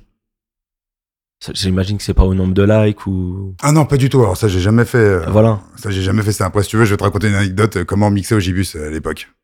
Bah vas-y, raconte-la tout de suite. Tout de suite. Ouais, c'est intéressant. Parce que t'imagines bien que quand j'avais euh, tout, enfin que j'avais tous les top DJ de l'époque qui étaient des résidents du Gibus, que j'étais en permanence euh, Ah, contacté, euh, hein, Ouais, assailli de. contacté par tous les DJ parisiens et euh, français euh, d'ailleurs, pas que parisiens, qui voulaient jouer au Gibus. Et moi j'ai toujours dit, poteau, surtout quand on était bien bien en place, poteau, tu veux jouer au Gibus? T'as pas compris. Tu vas commencer par faire un minuit 2 heures, et si tu fais un beau minuit 2 heures, peut-être je te donnerai un 2 heures 4 heures. Parce que faire danser les gens de 2 heures à 4 heures, tout le monde sait le faire. Par contre, faire danser les gens de minuit à 2 heures sans, en laissant toutes les cartouches pour le mec du 2-4, là c'est plus dur. Si t'arrives à faire le minuit Ouais. 2 heures, tu me feras un bon 2 heures 4 heures. L'importance du warm-up. L'importance du warm-up et puis surtout le savoir-faire du warm-up où tu dois faire danser sans cramer les hits et Kiss c'était un diable pour ça. Mais tu le faisais réellement ça? Ah ouais? Ok. Ah ouais, je le faisais. Le mec, tu lui laissais sa chance. Les les les les les new les les les new les les, les les nouveaux arrivants si tu veux. Évidemment euh, quand j'ai booké Sub Zero, euh, je lui ai pas dit Sub Zero, tu fais un warm-up. Oui. Ça n'a pas besoin. C'est un ami à toi en plus. C'est un ami à moi mais tu vois ou tous les guests non. Mais euh, oui, dès que c'était des gens qui me démarchaient pour venir travailler au Gibus, je dis poto, tu vas commencer par le warm-up. Et il y en a à qui t'as donné leur chance après? Tu leur as donné un 2-4 Oui, certainement, parce qu'à un moment donné, euh, ça tournait de toute façon. Mais moi, euh, si tu veux, je pouvais pas tourner avec 5 ou 6 DJ parisiens. Ouais. Mais c'est ce dont Mais on- c'est à ce moment-là aussi que j'ai quand même commencé à ouvrir euh, à la province hein, ou à la Belgique. Je faisais beaucoup de DJ belges. J'ai- beaucoup bossé avec euh, le collectif de Psar, là. Je crois que c'est MP Family, un truc comme ça, non? La MP Family, oui. Il y avait Ouais, donc. DJ Man, euh, qui était hyper bon sur la vidéo. J'ai lancé les soirées vidéo mix avec Ouais. lui. Je crois qu'il mixe en Asie aujourd'hui. D'accord. Bah, DJ Man, il faisait euh, vi- vidéoclip, il mixait les clips, mais il les mixait vraiment comme un DJ. Mhm. C'est-à-dire que les mecs qu'on avait en France étaient beaucoup moins bons. C'est-à-dire qu'ils mixaient les images, mais ça manquait d'énergie. Et c'est vrai que Man, il a, il les mixait vraiment en, euh, comme un DJ set, un vrai DJ set, en fait. Tu vois, genre, euh, avec le, le côté rentre dedans.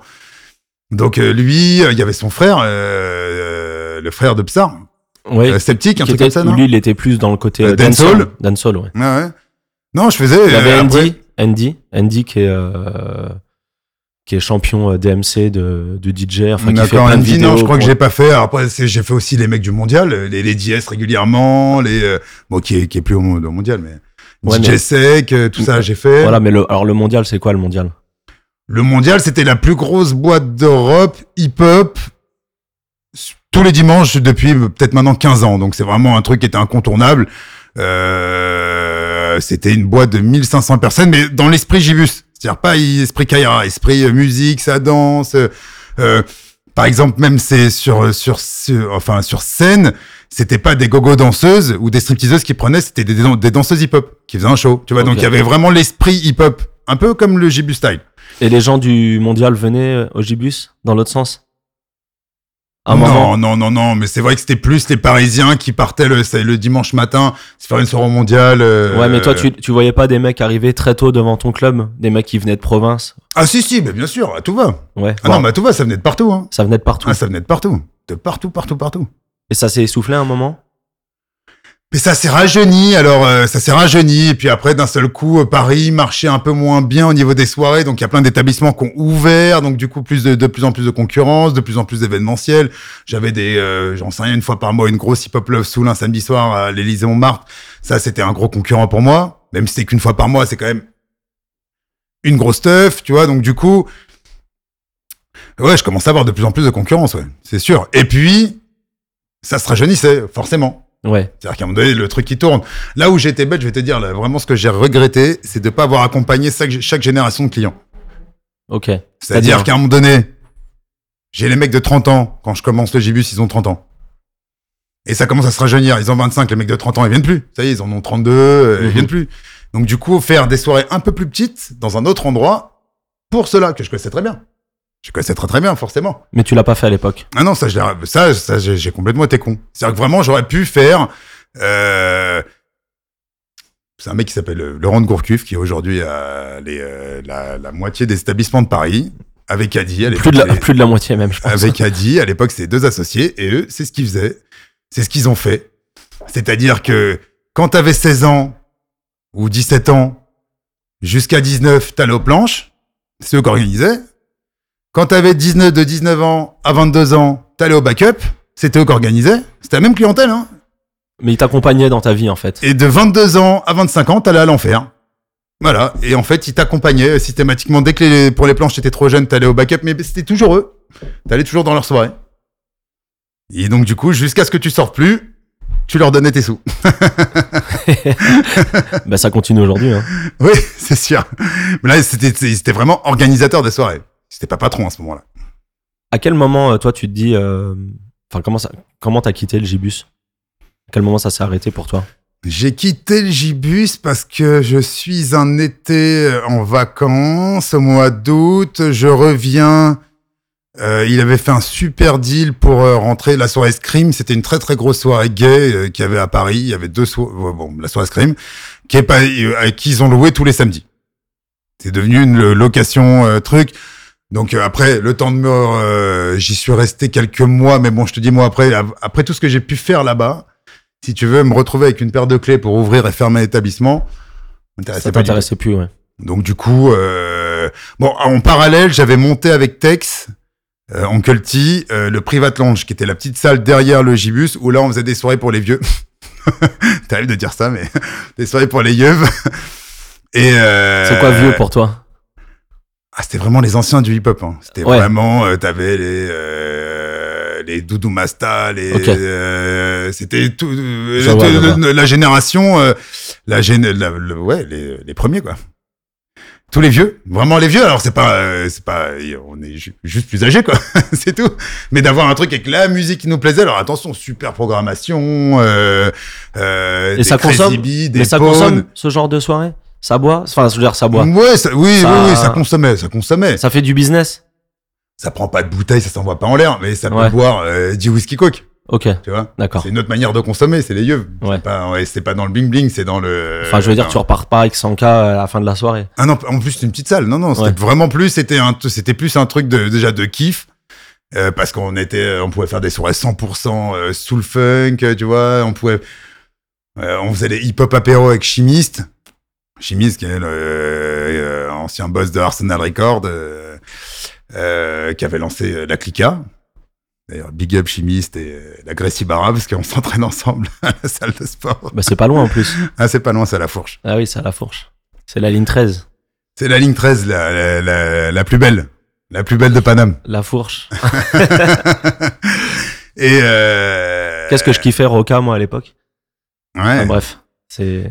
Et donc c'était ça, on faisait vraiment que des soirées comme ça. On avait pris le DJ de, bon voilà, des trucs vraiment hyper pointus, mais on, qui, qui n'auraient jamais marché dans des grandes salles, Ok. tu vois? Et donc du coup, on s'amusait nous. On faisait pas beaucoup de bif, mais on se faisait un kiff. Et on continuait à réseauter dans notre réseau d'anciens. Et finalement, les anciens, pour la plupart, ils sont très en place aujourd'hui. Tu vois, des papalus, des mecs qui font des, euh, qui s'occupent de séries Canal+, de musique pour euh, Platane. Enfin, tu vois, genre, euh, c'est des mecs qui ont, euh, euh, tous ces anciens du hip-hop sont devenus genre ultra chébrants. Ouais, ils sont à des postes clés, Mhm. on va dire. Mais Bon. surtout, ils sont musicalement très très bons. Et euh, comment tu te retrouves à monter ton agence de DJ, justement? Comment elle se fait la transition? Alors, l'agence de DJ, si tu veux, elle existait déjà, c'était l'agence de Cathy. Ça existait déjà? Ouais. Ok. Elle l'avait, mais Cathy, elle était vraiment plus. euh, Enfin, ça correspondait à une période. Elle, dans ce créneau euh, branché parisien euh, de euh, meuf selector. Ok. Donc là, on n'est pas dans le on n'est pas dans un délire DJ, on est dans des meufs qui passent de la musique un peu sympa, un peu mignonne, qui dansent derrière les platines. Et genre, les, les établissements voulaient ça à ce moment-là. Hmm. C'est curateur de musique, mais avec Hmm. ce côté euh, nana. Oui, mais surtout, ça s'est pas du tout mixé. Genre vraiment, on te Ouais, ouais. montre comment on te change, euh, ben, tu vois. Mhm. Donc c'était ça qui marchait à ce moment-là. Et c'est vrai que je rencontre Cathy à un moment donné euh, où euh, c'est moins le cas. Genre ça y est, les établissements veulent revenir à du DJ. Et si d'un seul coup, même si c'est pas un endroit qui est voué à faire danser, si demain il y a un client qui a envie de danser, genre que ça puisse danser. Tu vois, donc il y a Ok. un mec qui sait, qui sait travailler. Quoi. Et euh, voilà, et donc du coup, euh, bah, on a, on a re-rentré des nouveaux DJ, puis au fur et à mesure, vu que c'est vrai que c'est, euh, tu regardes le casting DJ, il est aussi beaucoup en fonction de la demande qu'on a à ce moment-là. Et voilà, mais c'est ça que je demande. Comment tu recrutes un DJ Comment on fait pour en rentrer dans général, je le connais, ou sinon un peu toujours pareil, moi, ma manière, c'est-à-dire que euh, quand ils sont, euh, euh, quand ils sont introduits par des bons DJ, enfin, je- quand j'ai un C'est la recommandation. dit, C'est la recommandation. oui, c'est parce que là, je fais confiance. Ok. Tu vois, quand j'ai un cash qui me donne, euh, qui me dit j'ai un petit, ou là, le, ré- récemment, j'ai rentré un mec de Bordeaux qui s'appelle Hardiz, c'est Sanoko qui me l'envoie. Ok. Sanoko, il me dit allô, quand j'étais à Bordeaux, j'ai un, un petit jeune là qui, en- qui vient de moi, qui monte sur Paris, il est très bon. Hop, je rentre. Dédicace à San confiance. Loco. J'étais avec lui euh, avant-hier. Donc ça, je rentre tout de suite parce que je sais que Sanoko, il m'envoie pas un, un bracasse. Mhm. Et donc c'est vrai que euh, c'est beaucoup comme ça. Ou sinon, c'est après, sinon c'est que j'écoute, hein, euh, j'écoute un, un son de club. Après, c'est vrai que quand c'est pour faire du club, en fait, pour être plus juste, Juste. le côté club ou le côté vraiment dansant, boîte de nuit et compagnie, c'est beaucoup des recommandations parce que j'ai plus le temps vraiment d'aller sortir, d'écouter les trucs. Ou sinon, c'est des gens que je connais parce que je sais qu'ils ont fait ci, ça, ça, ou j'ai vraiment des recommandations. Après, tout ce qui est vraiment hôtellerie, euh, restauration, des trucs plus faciles, euh, euh, j'écoute. J'écoute des sons de Claude, j'écoute des trucs parce que c'est vrai qu'un DJ qui est club, il a pas un mix de club sur son, euh, sur son Claude. Il va, il, il a plus des mix pour euh, faire se donner une image plutôt qu'un mix où il est obligé de jouer Bamboleyo et, euh, et, et Dalida. Et qu'est-ce que tu penses, toi euh, C'est intéressant parce que t'as un background. qu'est-ce que tu penses de cette génération de DJ aujourd'hui euh, qui sont beaucoup dans l'image? Est-ce que c'est important? Ouais, c'est important et ça l'a toujours été. Hein. Tu regardes un DJ Battle à l'époque, il a tout de suite compris qu'il fallait bosser l'image. Toi aussi, et tu l'as bossé énormément euh, et ça a payé. Donc à un moment donné, oui, l'image. Je sais qu'il faisait beaucoup de trucs à, à, à, à- comme tu disais tout à l'heure, hein, mais euh, Battle, il dépensait beaucoup d'argent de ce qu'il gagnait pour euh, pour l'image. Il organisait des soirées pour l'image, pour avoir une soirée qui lui correspond. Tu vois, donc oui, euh, c'est l'image, c'est hyper important parce qu'aujourd'hui, euh, finalement, à part quelques ovnis comme moi aurait pu laisser la chance à un mec qui a vraiment du talent. Aujourd'hui, les gens, ils cherchent des DJ qui ont des images, qui vont, qui ont de l'image, qui vont ramener un petit peu de monde. Moi, j'ai pas besoin de ça, vu que l'endroit ramenait déjà du monde. Donc après, je voulais je, je cherchais du talent, moi. Tu penses réellement que ça ramène du monde, l'image? Non, mais les Ouais. organisateurs se le disent encore. Moi, ça fait longtemps que j'ai bien compris que. Est-ce qu'on peut dire la vérité euh, Ça ramène. mais non, personne. Ouais. Ah non, mais personne depuis toujours. Hein. depuis toujours, mais bon, c'est dans la tête si. des orgas. Dans la tête des orgas, ça, ça, ça, ça, ça- Alors si, après, quand t'es producteur, quand t'es truc, ça, mais évidemment, mais là, t'as passé une, t'as passé un cap dans ta C'est la carrière. manière d'évoluer pour toi, à ton avis, de passer à la prod? Dis-moi quel, quel est le DJ aujourd'hui qui est simplement DJ et qui a passé une, une, une, une- une seconde vitesse. En étant Oh. que DJ Aucun? Non. Aujourd'hui. Tu sais, DJ Benz, mais ça travaille euh, au Cap d'Agde. Euh, il a jamais mixé à Paris. Ouais. Ah, aussi peut-être le Loft, mais euh, Ouais, enfin, je vois voilà. ce que tu veux dire. Paris, Paris. Paris, Paris. Ouais. Donc Ouais, oui, ces mecs-là, euh, alors ils travaillent Après. beaucoup leur image, mais bon voilà, eux, pour moi ils sont simplement DJ. Mais oui, je, quand je vois leur bah, le, leur booking, pas leur booking, mais leur leur agenda, bon bah ils sont gavés de boulot. Euh, mais bon, ils ont pris un créneau particulier. Ils jouent du rap français. Euh, voilà, moi je sais que tu me payes euh, très cher, je le ferai pas. On va y venir, ça, et c'est une question que je voulais te poser. Je t'en, parlais tout à l'heure en off.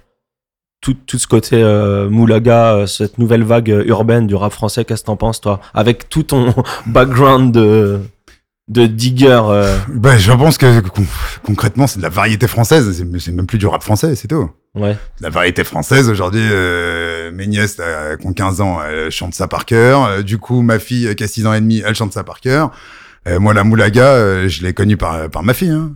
Ouais. je l'ai pas connue en regardant M6 Clip hein.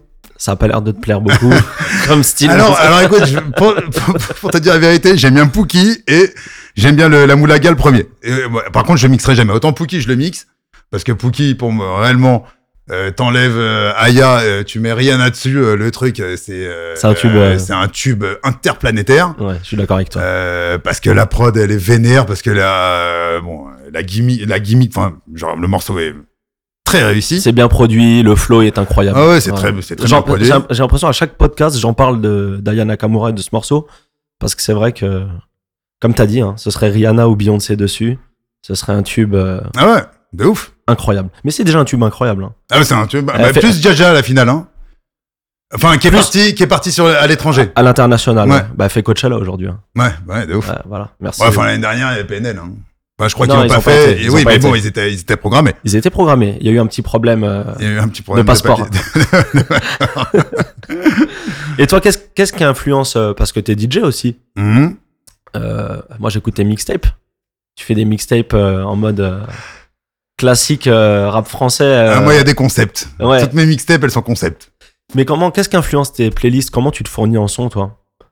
Où est-ce que tu vas chercher ta musique? Bah, écoute, franchement, moi, je, je, je, vais chercher loin, en fait. C'est-à-dire que si je découvre un edit d'un mec que j'aime bien, et ben, je vais pas m'arrêter là. Je vais aller chercher je vais aller écouter tout ce qu'a fait le mec. Ou un chanteur que je connaissais pas, que je vais chasamer à la con dans un café, une playlist euh, de Spotify qui passe, une playlist de Spotify qui passe avec un morceau que je trouve chambé, que je vais chasamer parce que je le connais pas. Et ben, je vais pas télécharger Que le morceau acheter ce morceau, Tu vas tout je vais aller écouter ce qu'il fait le mec parce que genre j'ai trouvé ça génial.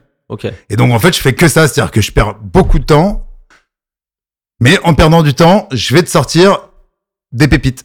Ouais, donc t'es vraiment un gros kiffeur de son. Ah ouais ouais. Ah, Bien sûr, de toute façon moi c'est ça, hein. ça a toujours été ça. Et puis même si ma DA au Gibus était bonne, c'est parce que j'aime la musique, parce que les DJ pouvaient pas me la faire. Et quand les mecs je les mettais au warm-up, parce que ils peuvent pas me la faire, je dis tu vas commencer au warm-up poteau. Mais euh, voilà, bah, j'en reviens parce que tout à l'heure, tu m'as pas répondu. T'as déjà viré un mec qui est au platine? Un mec qui est mauvais? J'ai fait- arrêté, je pense, fait- moi, je ça me pense fait que j'ai arrêté un mec ou des mecs euh, plutôt bourrés que mauvais. Enfin, trop bourrés, donc mauvais.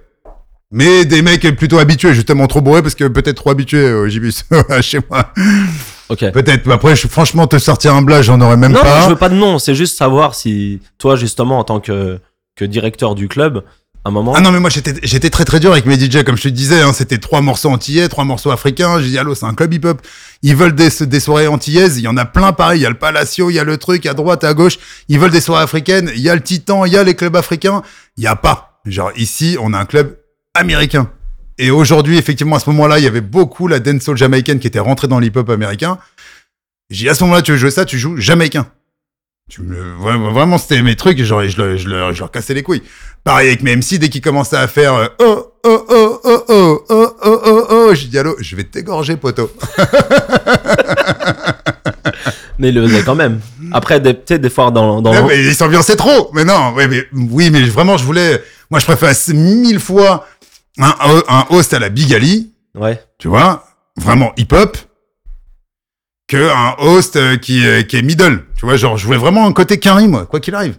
Ok. T'aurais mis des chichas à l'époque dans ton club? Jamais de la vie. Ok. Jamais de la vie. Bah pourtant, dans les clubs américains, il y en a maintenant. Maintenant. Ah ouais, mais, mais, maintenant, Mais non, je te dis, moi, euh, oui, oui, non, mais c'est- c'est certainement. Ouais. Alors peut-être aujourd'hui, en étant encore dedans, j'en aurais peut-être mis. Ouais. Et en même temps, c'est très dangereux parce que vas-y, mange-toi un, un charbon dans la gueule, tu vas voir. C'est vrai. Jamais testé, mais j'ai. Ah, non, non, c'est très dangereux. Ouais. Et euh... Moi- Moi, je pense qu'à terme, ça va être interdit, la, la chicha. Ah ouais, bah je pense. Bah, de toute façon même, euh, au-delà de ça, ça, potentiellement, c'est euh, comme une bouteille. Hein. Euh, S'il y a une bagarre, euh, ça... Ah, mais de ouf. Ça, ça fuse, hein. Ah, de ouf. Et euh... non, après c'est vrai qu'il y a le côté chicha française. Ils ont pas cette cette, cette, cette connotation-là aux États-Unis. Oui. Tu vois, il y a pas le- la chicha où euh, tu bois du coca et t'écoutes Montel Jordan. ou t'écoutes Chalamar. non, c'est vrai que ça c'est très français. Et puis la chicha, euh, c'est, on l'avait en France bien avant qu'ils les aient dans les clubs aux États-Unis. C'est vrai que euh, une bonne chicha, c'est très agréable. C'est très bon. Enfin, tu vois, quand c'est une Oui, bonne chicha qui est faite avec des fruits, euh, c'est bon, tu vois, fumer. Oui, Moi, puis même le moment chicha, c'est un moment de, de- enfin, de détente, de partage. Ouais, et c'est sûr. Pas en boîte de nuit. Ouais. À la finale. Bah, je sais pas. Parce Comment que tu je- partages en boîte de nuit avec la musique à donf Bah, parce que peut-être les boîtes de nuit, elles ont changé, justement. Toi, t'as connu une époque, on- je te l'ai dit tout à l'heure. Ah, moi, ça dansait. ça dansait. Moi, je vois plein de boîtes de nuit. Je vais pas dire que ça danse pas, mais ça danse pas de la même manière. Ça va plus faire des selfies. Ça va plus s'amuser au moment où il y, a un- tables. où il y a un envoi bouteille. Mais en réalité, la piste, elle est molle.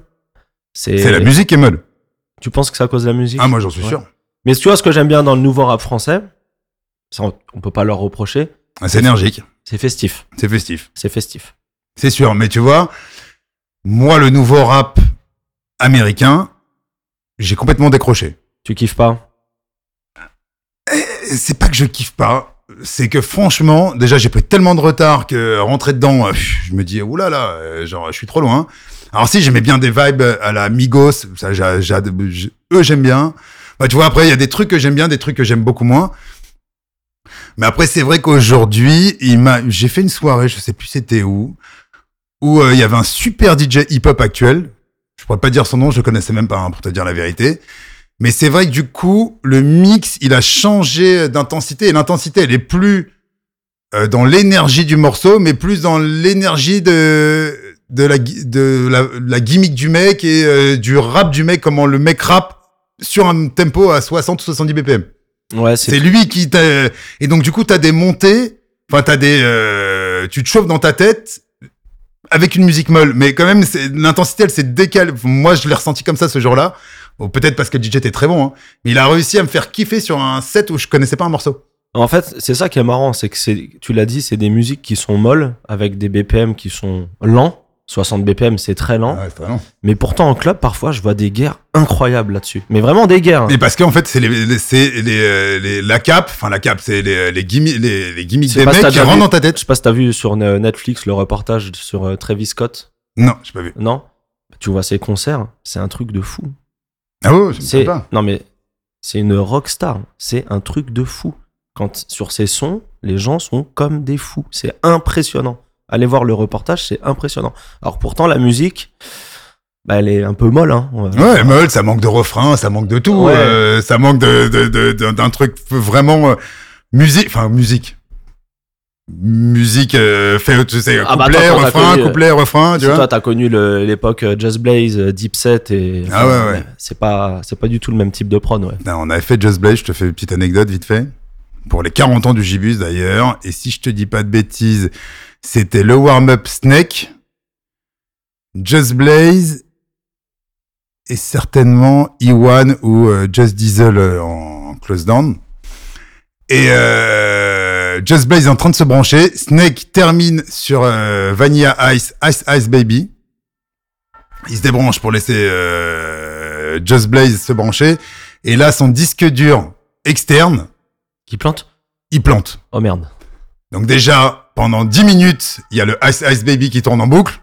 Il y a moi qui ai toujours animé mes soirées. Quand j'ai animé les soirées, pas animé, il y a toujours eu des MC, mais j'ai toujours moi-même présenté les guests ou les showcases ou les trucs. C'est toujours moi. C'est toi qui présente. Toujours. Ok. Je, Je savais pas. partie du truc. Je dis bonsoir le Gibus, comment ça va ce soir? Et je rigole. hein. T'étais comme Jean Rock en fait. Hein? T'étais comme Jean Rock. Ah, C'est ça. Exactement.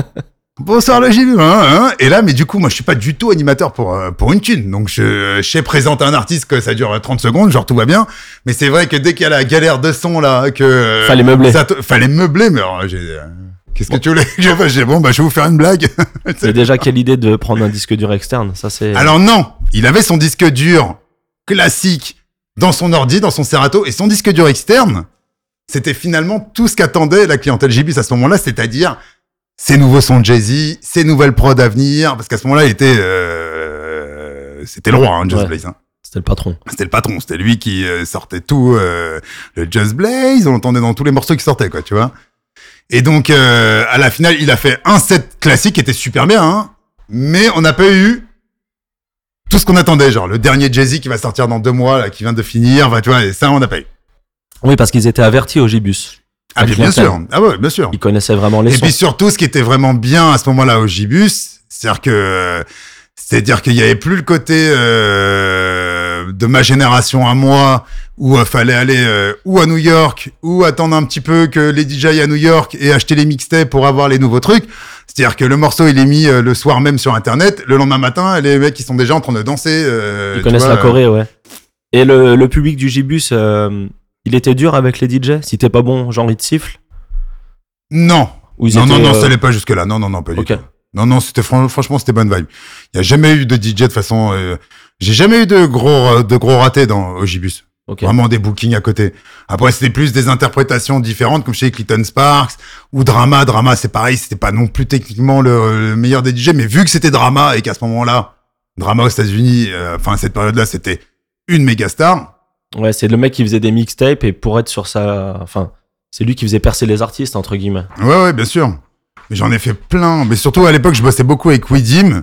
Et Widim, il avait beaucoup de, de mecs comme ça. Alors, pas les plus connus, mais euh, les mecs de mixtape. Genre, il était très linké avec tous ces mecs-là, euh, français, enfin, européens ou américains. Je vois que tu regardes la Bible. Encore Moi, j'essaie de voir si je me rappelle de trois conneries. Widim, c'est quoi la boulangerie française? Ouais, si, c'est ça. Ouais. Bah, Widim, là, qui produit beaucoup pour euh, Vald et Ouais. ces mecs-là, là. Bah, lui, il est, il est passé clairement en mode prod. Ah ouais, bien sûr. Ouais. Déjà à l'époque, hein. Déjà à l'époque, il le faisait, hein. Toi, t'as jamais eu envie, justement, à force de côtoyer euh, tous ces DJ, de te lancer, je sais pas, dans le, le management? Prendre un artiste et te dire. euh, C'est trop dur. Franchement, aujourd'hui, j'ai malheureusement, je pense que c'est beaucoup trop de travail pour euh, ne pas être sûr de, de- de faire quelque chose. Beaucoup d'investissement. Et ouais, genre euh, peut-être euh, plus jeune, j'aurais pu le faire. Euh, mais c'est vrai que si je, enfin aujourd'hui c'est dur. Aujourd'hui c'est dur. Euh, j'ai dans l'agence un mec qui s'appelle Charles J, qui est un DJ de house, qui a fait un morceau qui est un gros gros carton, qui avait été signé sur Pornostar Record.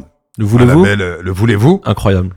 incroyable qui a énormément ém- énormément tourné Moi, en club j'adore, moi, j'adore son Chinatown, tu vois. ouais qui, est- Ouais. qui, est sorti, qui est sorti bien après Je l'ai joué sur FG euh, il y a euh, quelques semaines. Incroyable.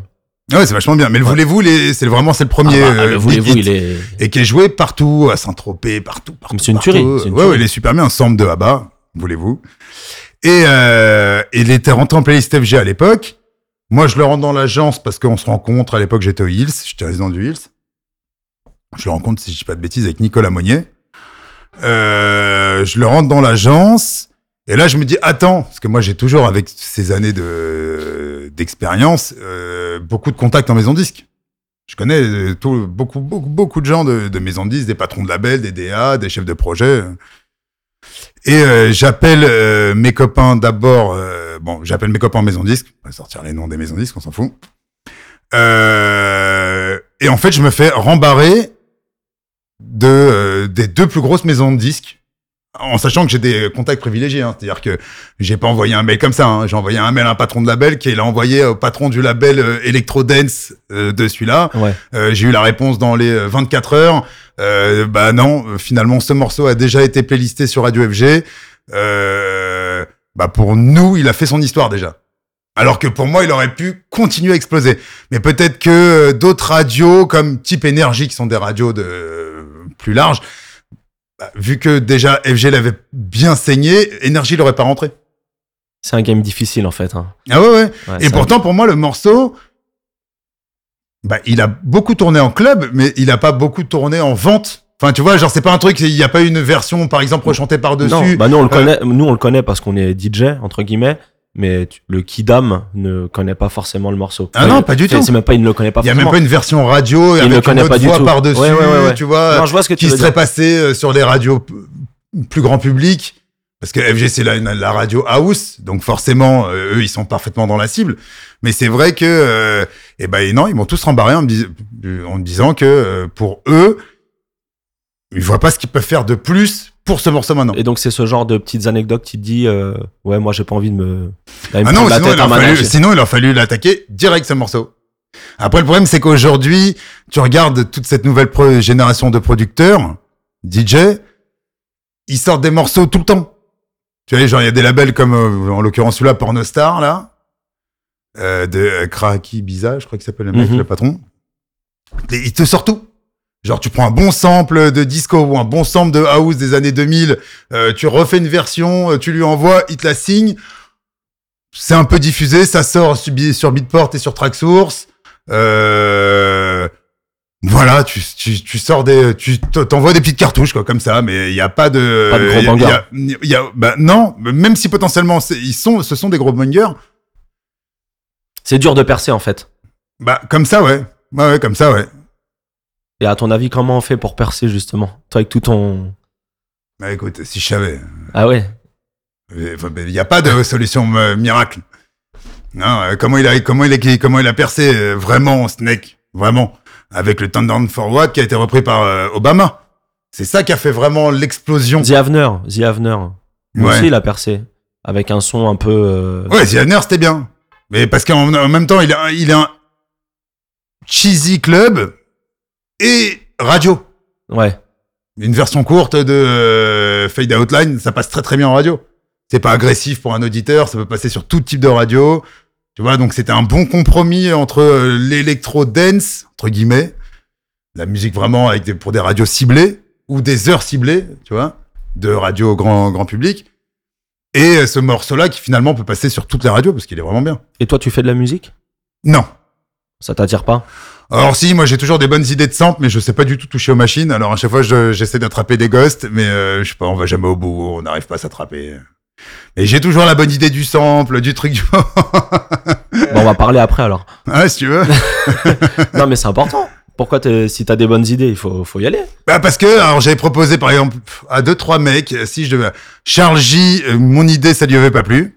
Ok.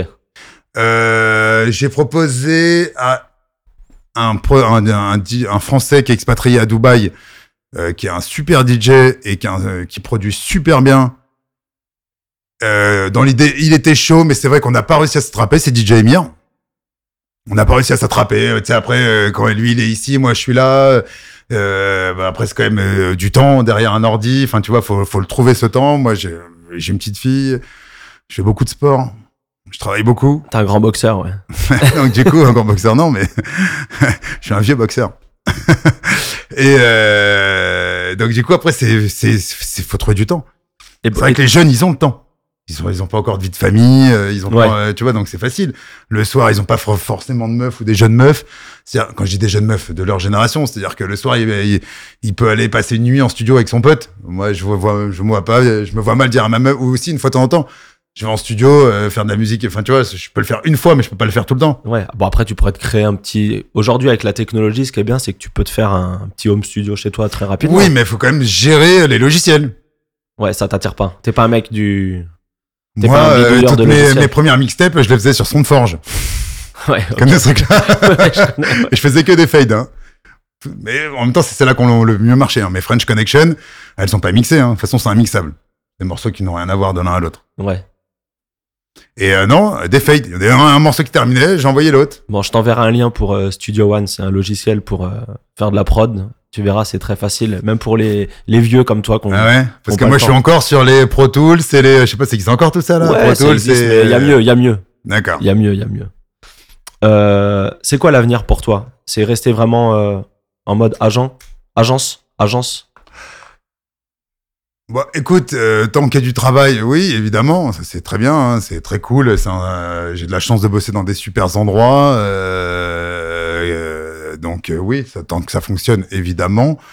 Mais j'oublie pas que les années passent au compteur, tu vois. Ouais, justement, mais toi, comment tu vois Ouais, le- Franchement, si aujourd'hui, je sais, j'ai pas vraiment d'idée. Pendant un bout de temps, je voulais ouvrir un restaurant, et puis finalement, euh, j'ai plein de copains à moi parce que c'est l'évolution classique des mecs de la nuit, genre qui veulent sortir de la nuit.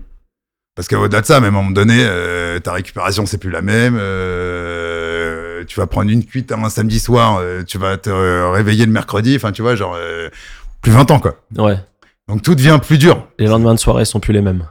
Ouais, vraiment, on lève le pied, mais mais ouais, ouais, c'est pas. Euh, c'est, c'est, euh, ça devient, c'est dur. C'est aujourd'hui de tenir le rythme. Quand je bossais, au, euh, quand j'étais au Hill, c'est qu'il y avait les Fashion Week. Là, j'avais, je bossais des 15 jours d'affilée sans soir de repos. Mais écoute, au bout de 15 jours, j'étais un zombie. Un zombie. Alors que bosser des 15 jours d'affilée à l'époque du Gibus, euh, c'était normal. C'est important ça. Et en le- plus, je faisais jour et nuit à l'époque du JB. C'est-à-dire que le boulot de bureau était aussi important que la soirée.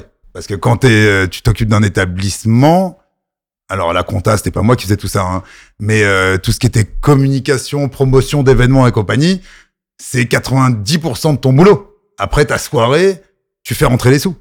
C'est important l'hygiène de vie euh, chez un artiste Tu penses? Ah ouais, je pense que c'est hyper important, ouais. Ouais. Si tu veux perdurer, ouais, c'est hyper important. Sinon, tu, tu fatigues. Ah ouais, sinon tu fatigues.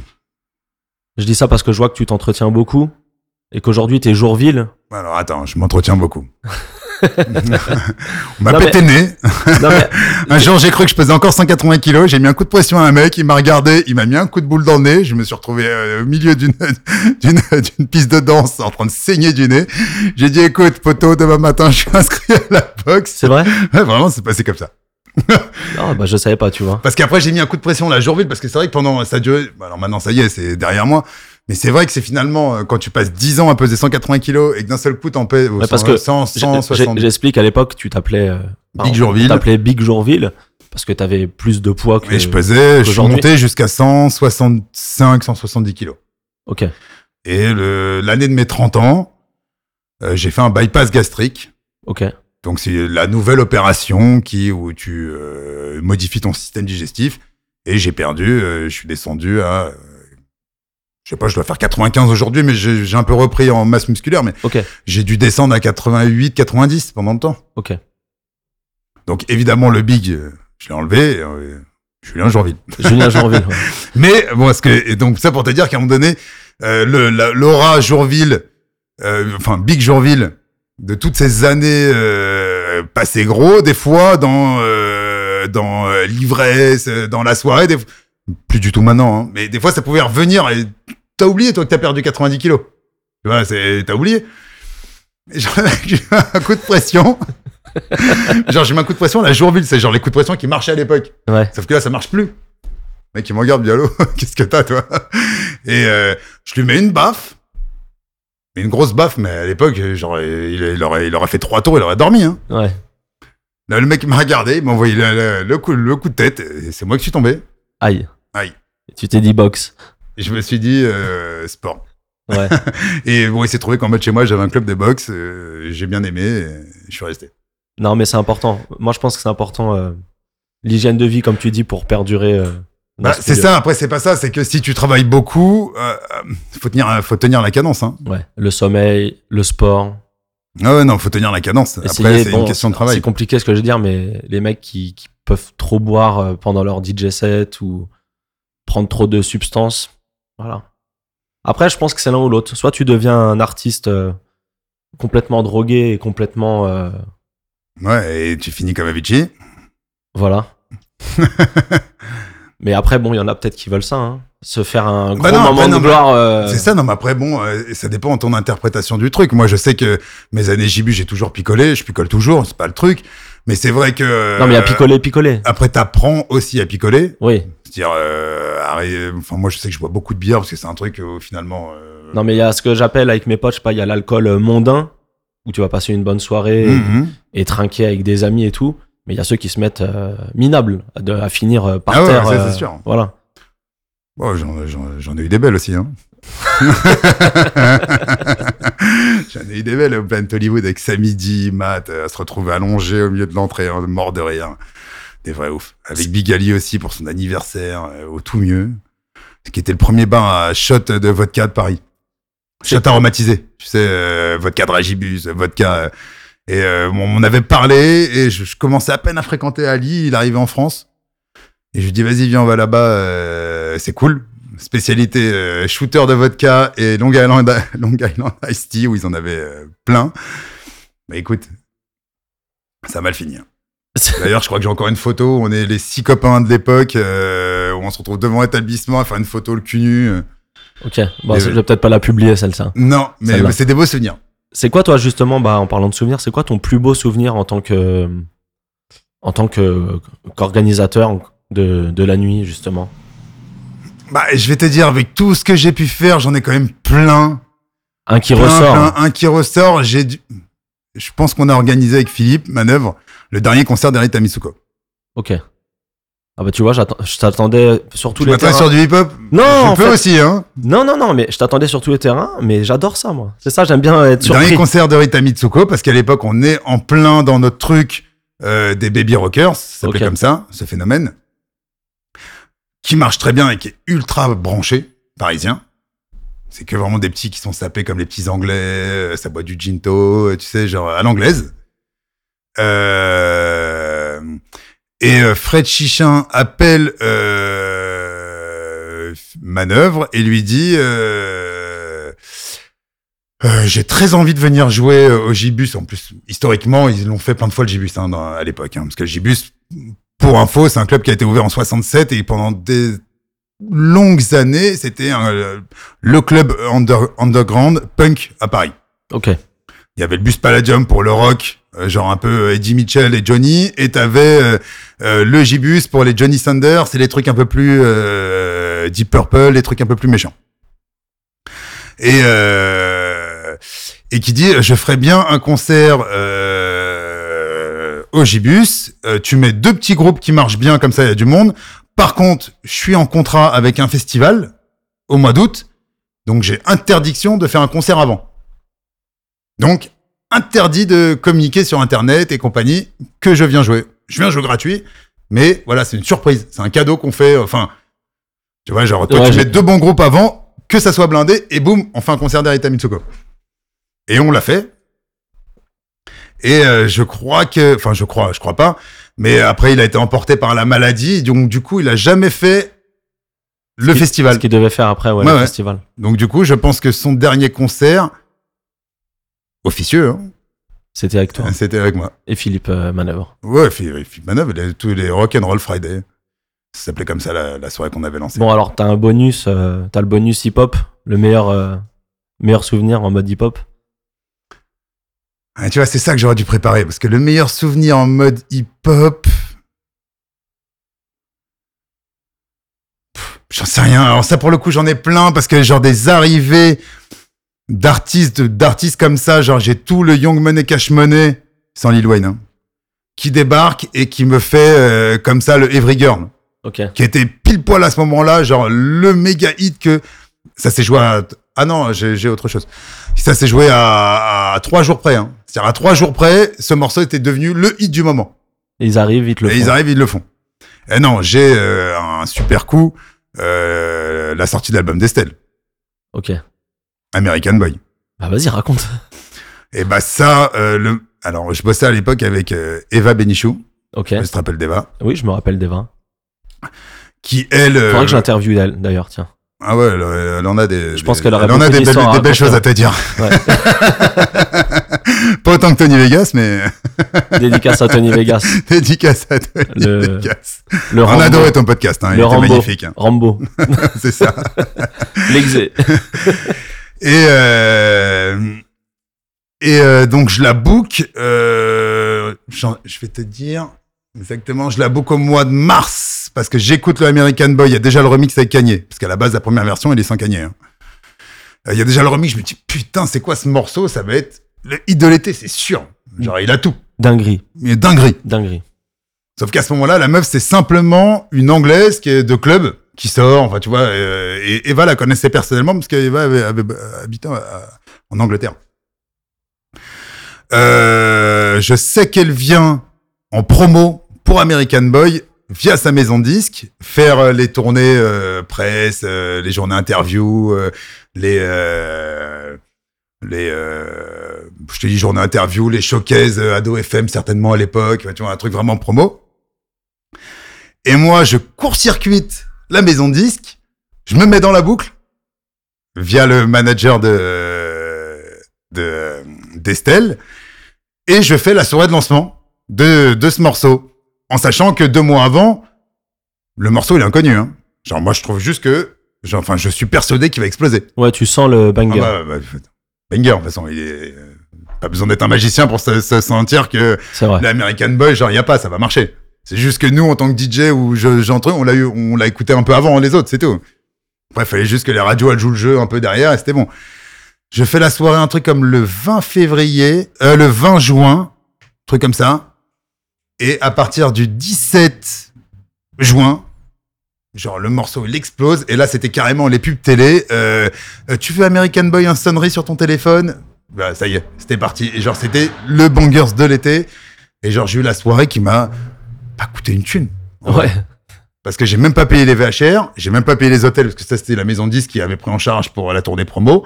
Moi j'ai payé un petit cachet de euh, rien du tout, genre j'ai payé 1000 euros, 1500 euros, c'est le bout du monde, pour avoir quand même le showcase de 5 morceaux du- de la chanteuse de l'été. Ah, ça c'est un coup, ça c'est un coup que... Je vois ton sourire. je suis- je suis Ça- plutôt fier. hein. C'est un beau coup. ça c'est un beau coup. Moi, je voulais te le dire, moi, en début d'interview, parce qu'à un moment, il faut rendre à César ce qui appartient à César. hein. Moi, à l'époque, tu m'as beaucoup inspiré parce que tu as lancé des interviews de DJ quand tu étais sur Goom Radio. Ouais. Et euh, moi, ça m'a beaucoup inspiré pour ce podcast, parce que je les écoutais euh, religieusement, on va dire. Mais euh, bon, toi, c'était un peu plus court, on va dire, parce que tu avais un format interview. Moi j'avais un une heure et demie de mix et ensuite l'interview et le débrief. Voilà. Parce que moi j'avais un concept qui partait de la musique, contrairement à toi qui est interview tout, tout, tout du long. Moi c'était le même esprit, mais je demandais au DJ de parler en disque. Ouais. Mais ça m'a inspiré.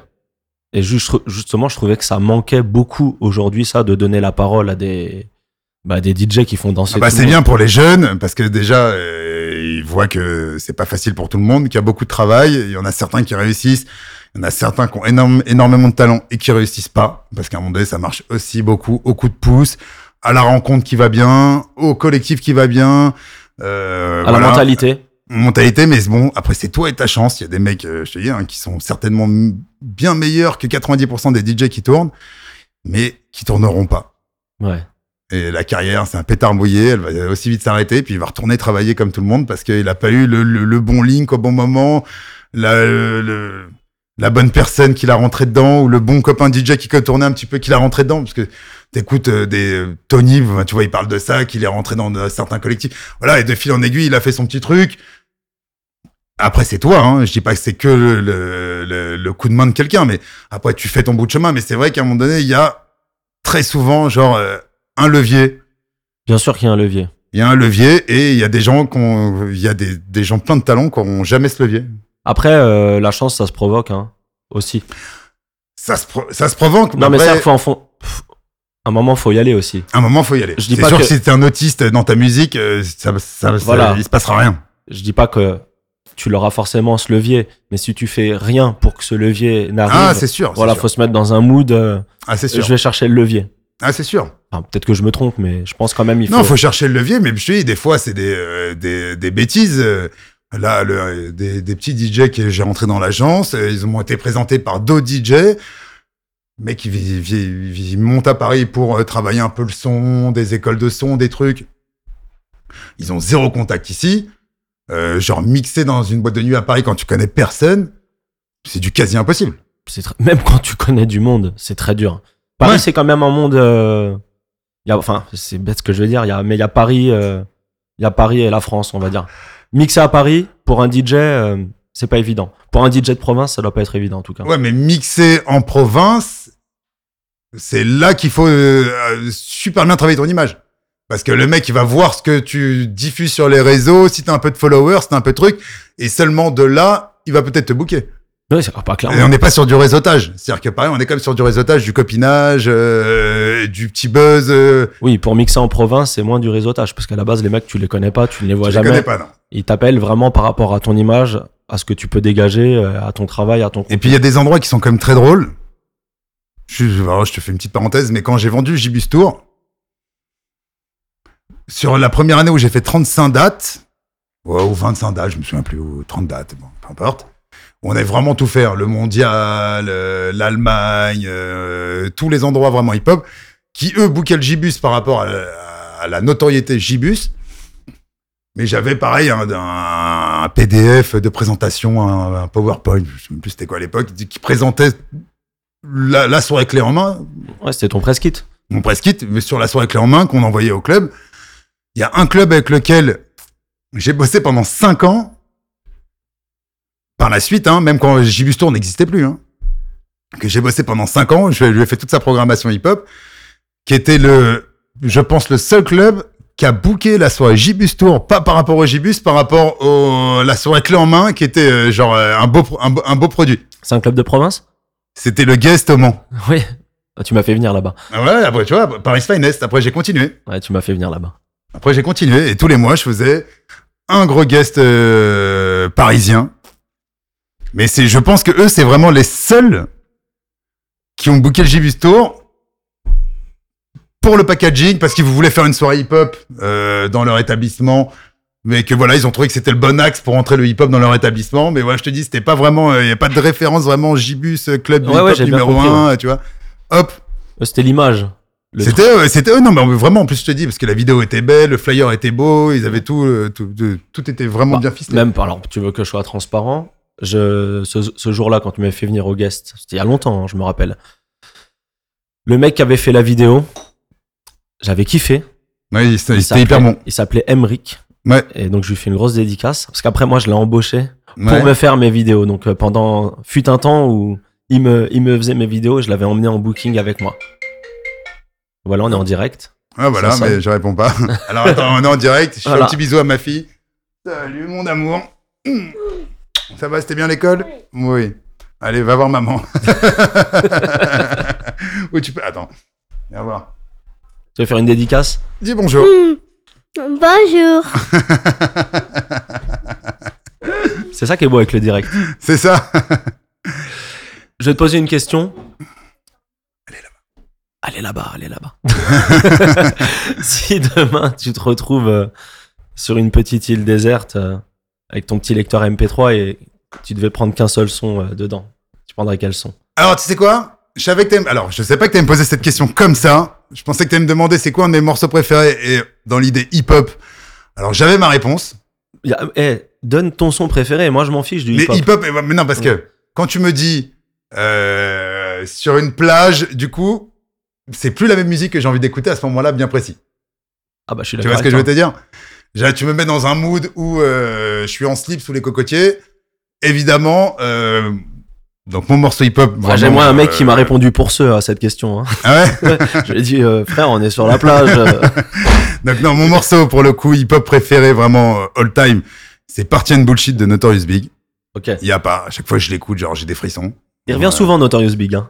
Ouais, mais le Party and Bullshit, c'est son premier morceau. Non, celui-là revient pas souvent. Ah, Je celui-là, il est pas, il est, il Ouais. est quand même plutôt vénère, il n'y a pas vraiment de refrain. Mais genre là, il y a pas, euh, c'est du Biggie dans toute sa splendeur, le meilleur flow de l'histoire. Et euh, un morceau que je pourrais écouter euh, à l'autre bout du monde. Un morceau ou un album? Non, un morceau. Un morceau. Tu... Allez, je te donnerai allez, allez, allez, le- allez, je vais peut-être te dire, allez, pour être euh, facile, un Summer Madness. Ok. Et un album? T'as le bonus album. Alors, si je prends tout un album entier que j'adore du début à la fin, ça serait James Ingrams. Je connais pas du tout.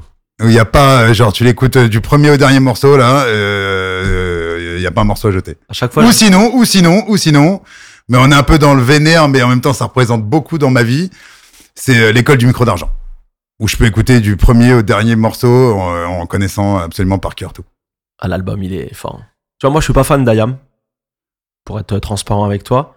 Mais cet album, il m'a. Et à la limite, là où je suis, encore, je, suis plus fou par rapport à cet album, c'est que je vais t'enlever les deux morceaux les plus connus de cet album, genre Petit Frère, je suis pas hyper fan, et euh, un autre comme ça, genre euh, voilà, les deux plus commerciaux d'album, c'est c'est peut-être ceux que j'aime le moins de l'album. Ok. Bah écoute. Merci en tout cas. Bah, merci à toi. Euh, où est-ce qu'on peut te retrouver, toi, euh, sur les réseaux sociaux euh, Ah bah, moi j'ai euh, mon Facebook, Julien Jourville. Quelqu'un qui veut suivre, les aventures de Big, Jou- Big Jourville. On the Wheel of Steel. j'ai Instagram, Facebook, j'ai évidemment mon agence de booking, kattybooking.fr, notre agence de booking avec ma femme. Où là il y a tous les endroits desquels on s'occupe. euh, mais je te dis, euh, j'étais euh, résident du Hills, après résident du Roxy, et puis maintenant je tombe vraiment entre l'hôtel Molitor, le Bouddha Bar Hotel, euh, le Speakeasy à Paris, le Spoon qui est un Ducasse à la à- qui est un Ducasse à la bourse. euh, ouais, t'as du boulot, quoi. Ouais, ça bosse. Bah merci beaucoup en tout cas. Bah, merci beaucoup à toi. Salut Jourville. Salut, à bientôt. Bravo, vous avez écouté cet épisode jusqu'au bout. N'hésitez pas à vous abonner et inscrivez vos amis en prenant leur téléphone de force. Partagez sur WhatsApp, sur Instagram, sur Twitter. Mettez une note 5 étoiles, ça m'aidera à ressortir dans les classements. Je suis DJ Wiki et je vous remercie.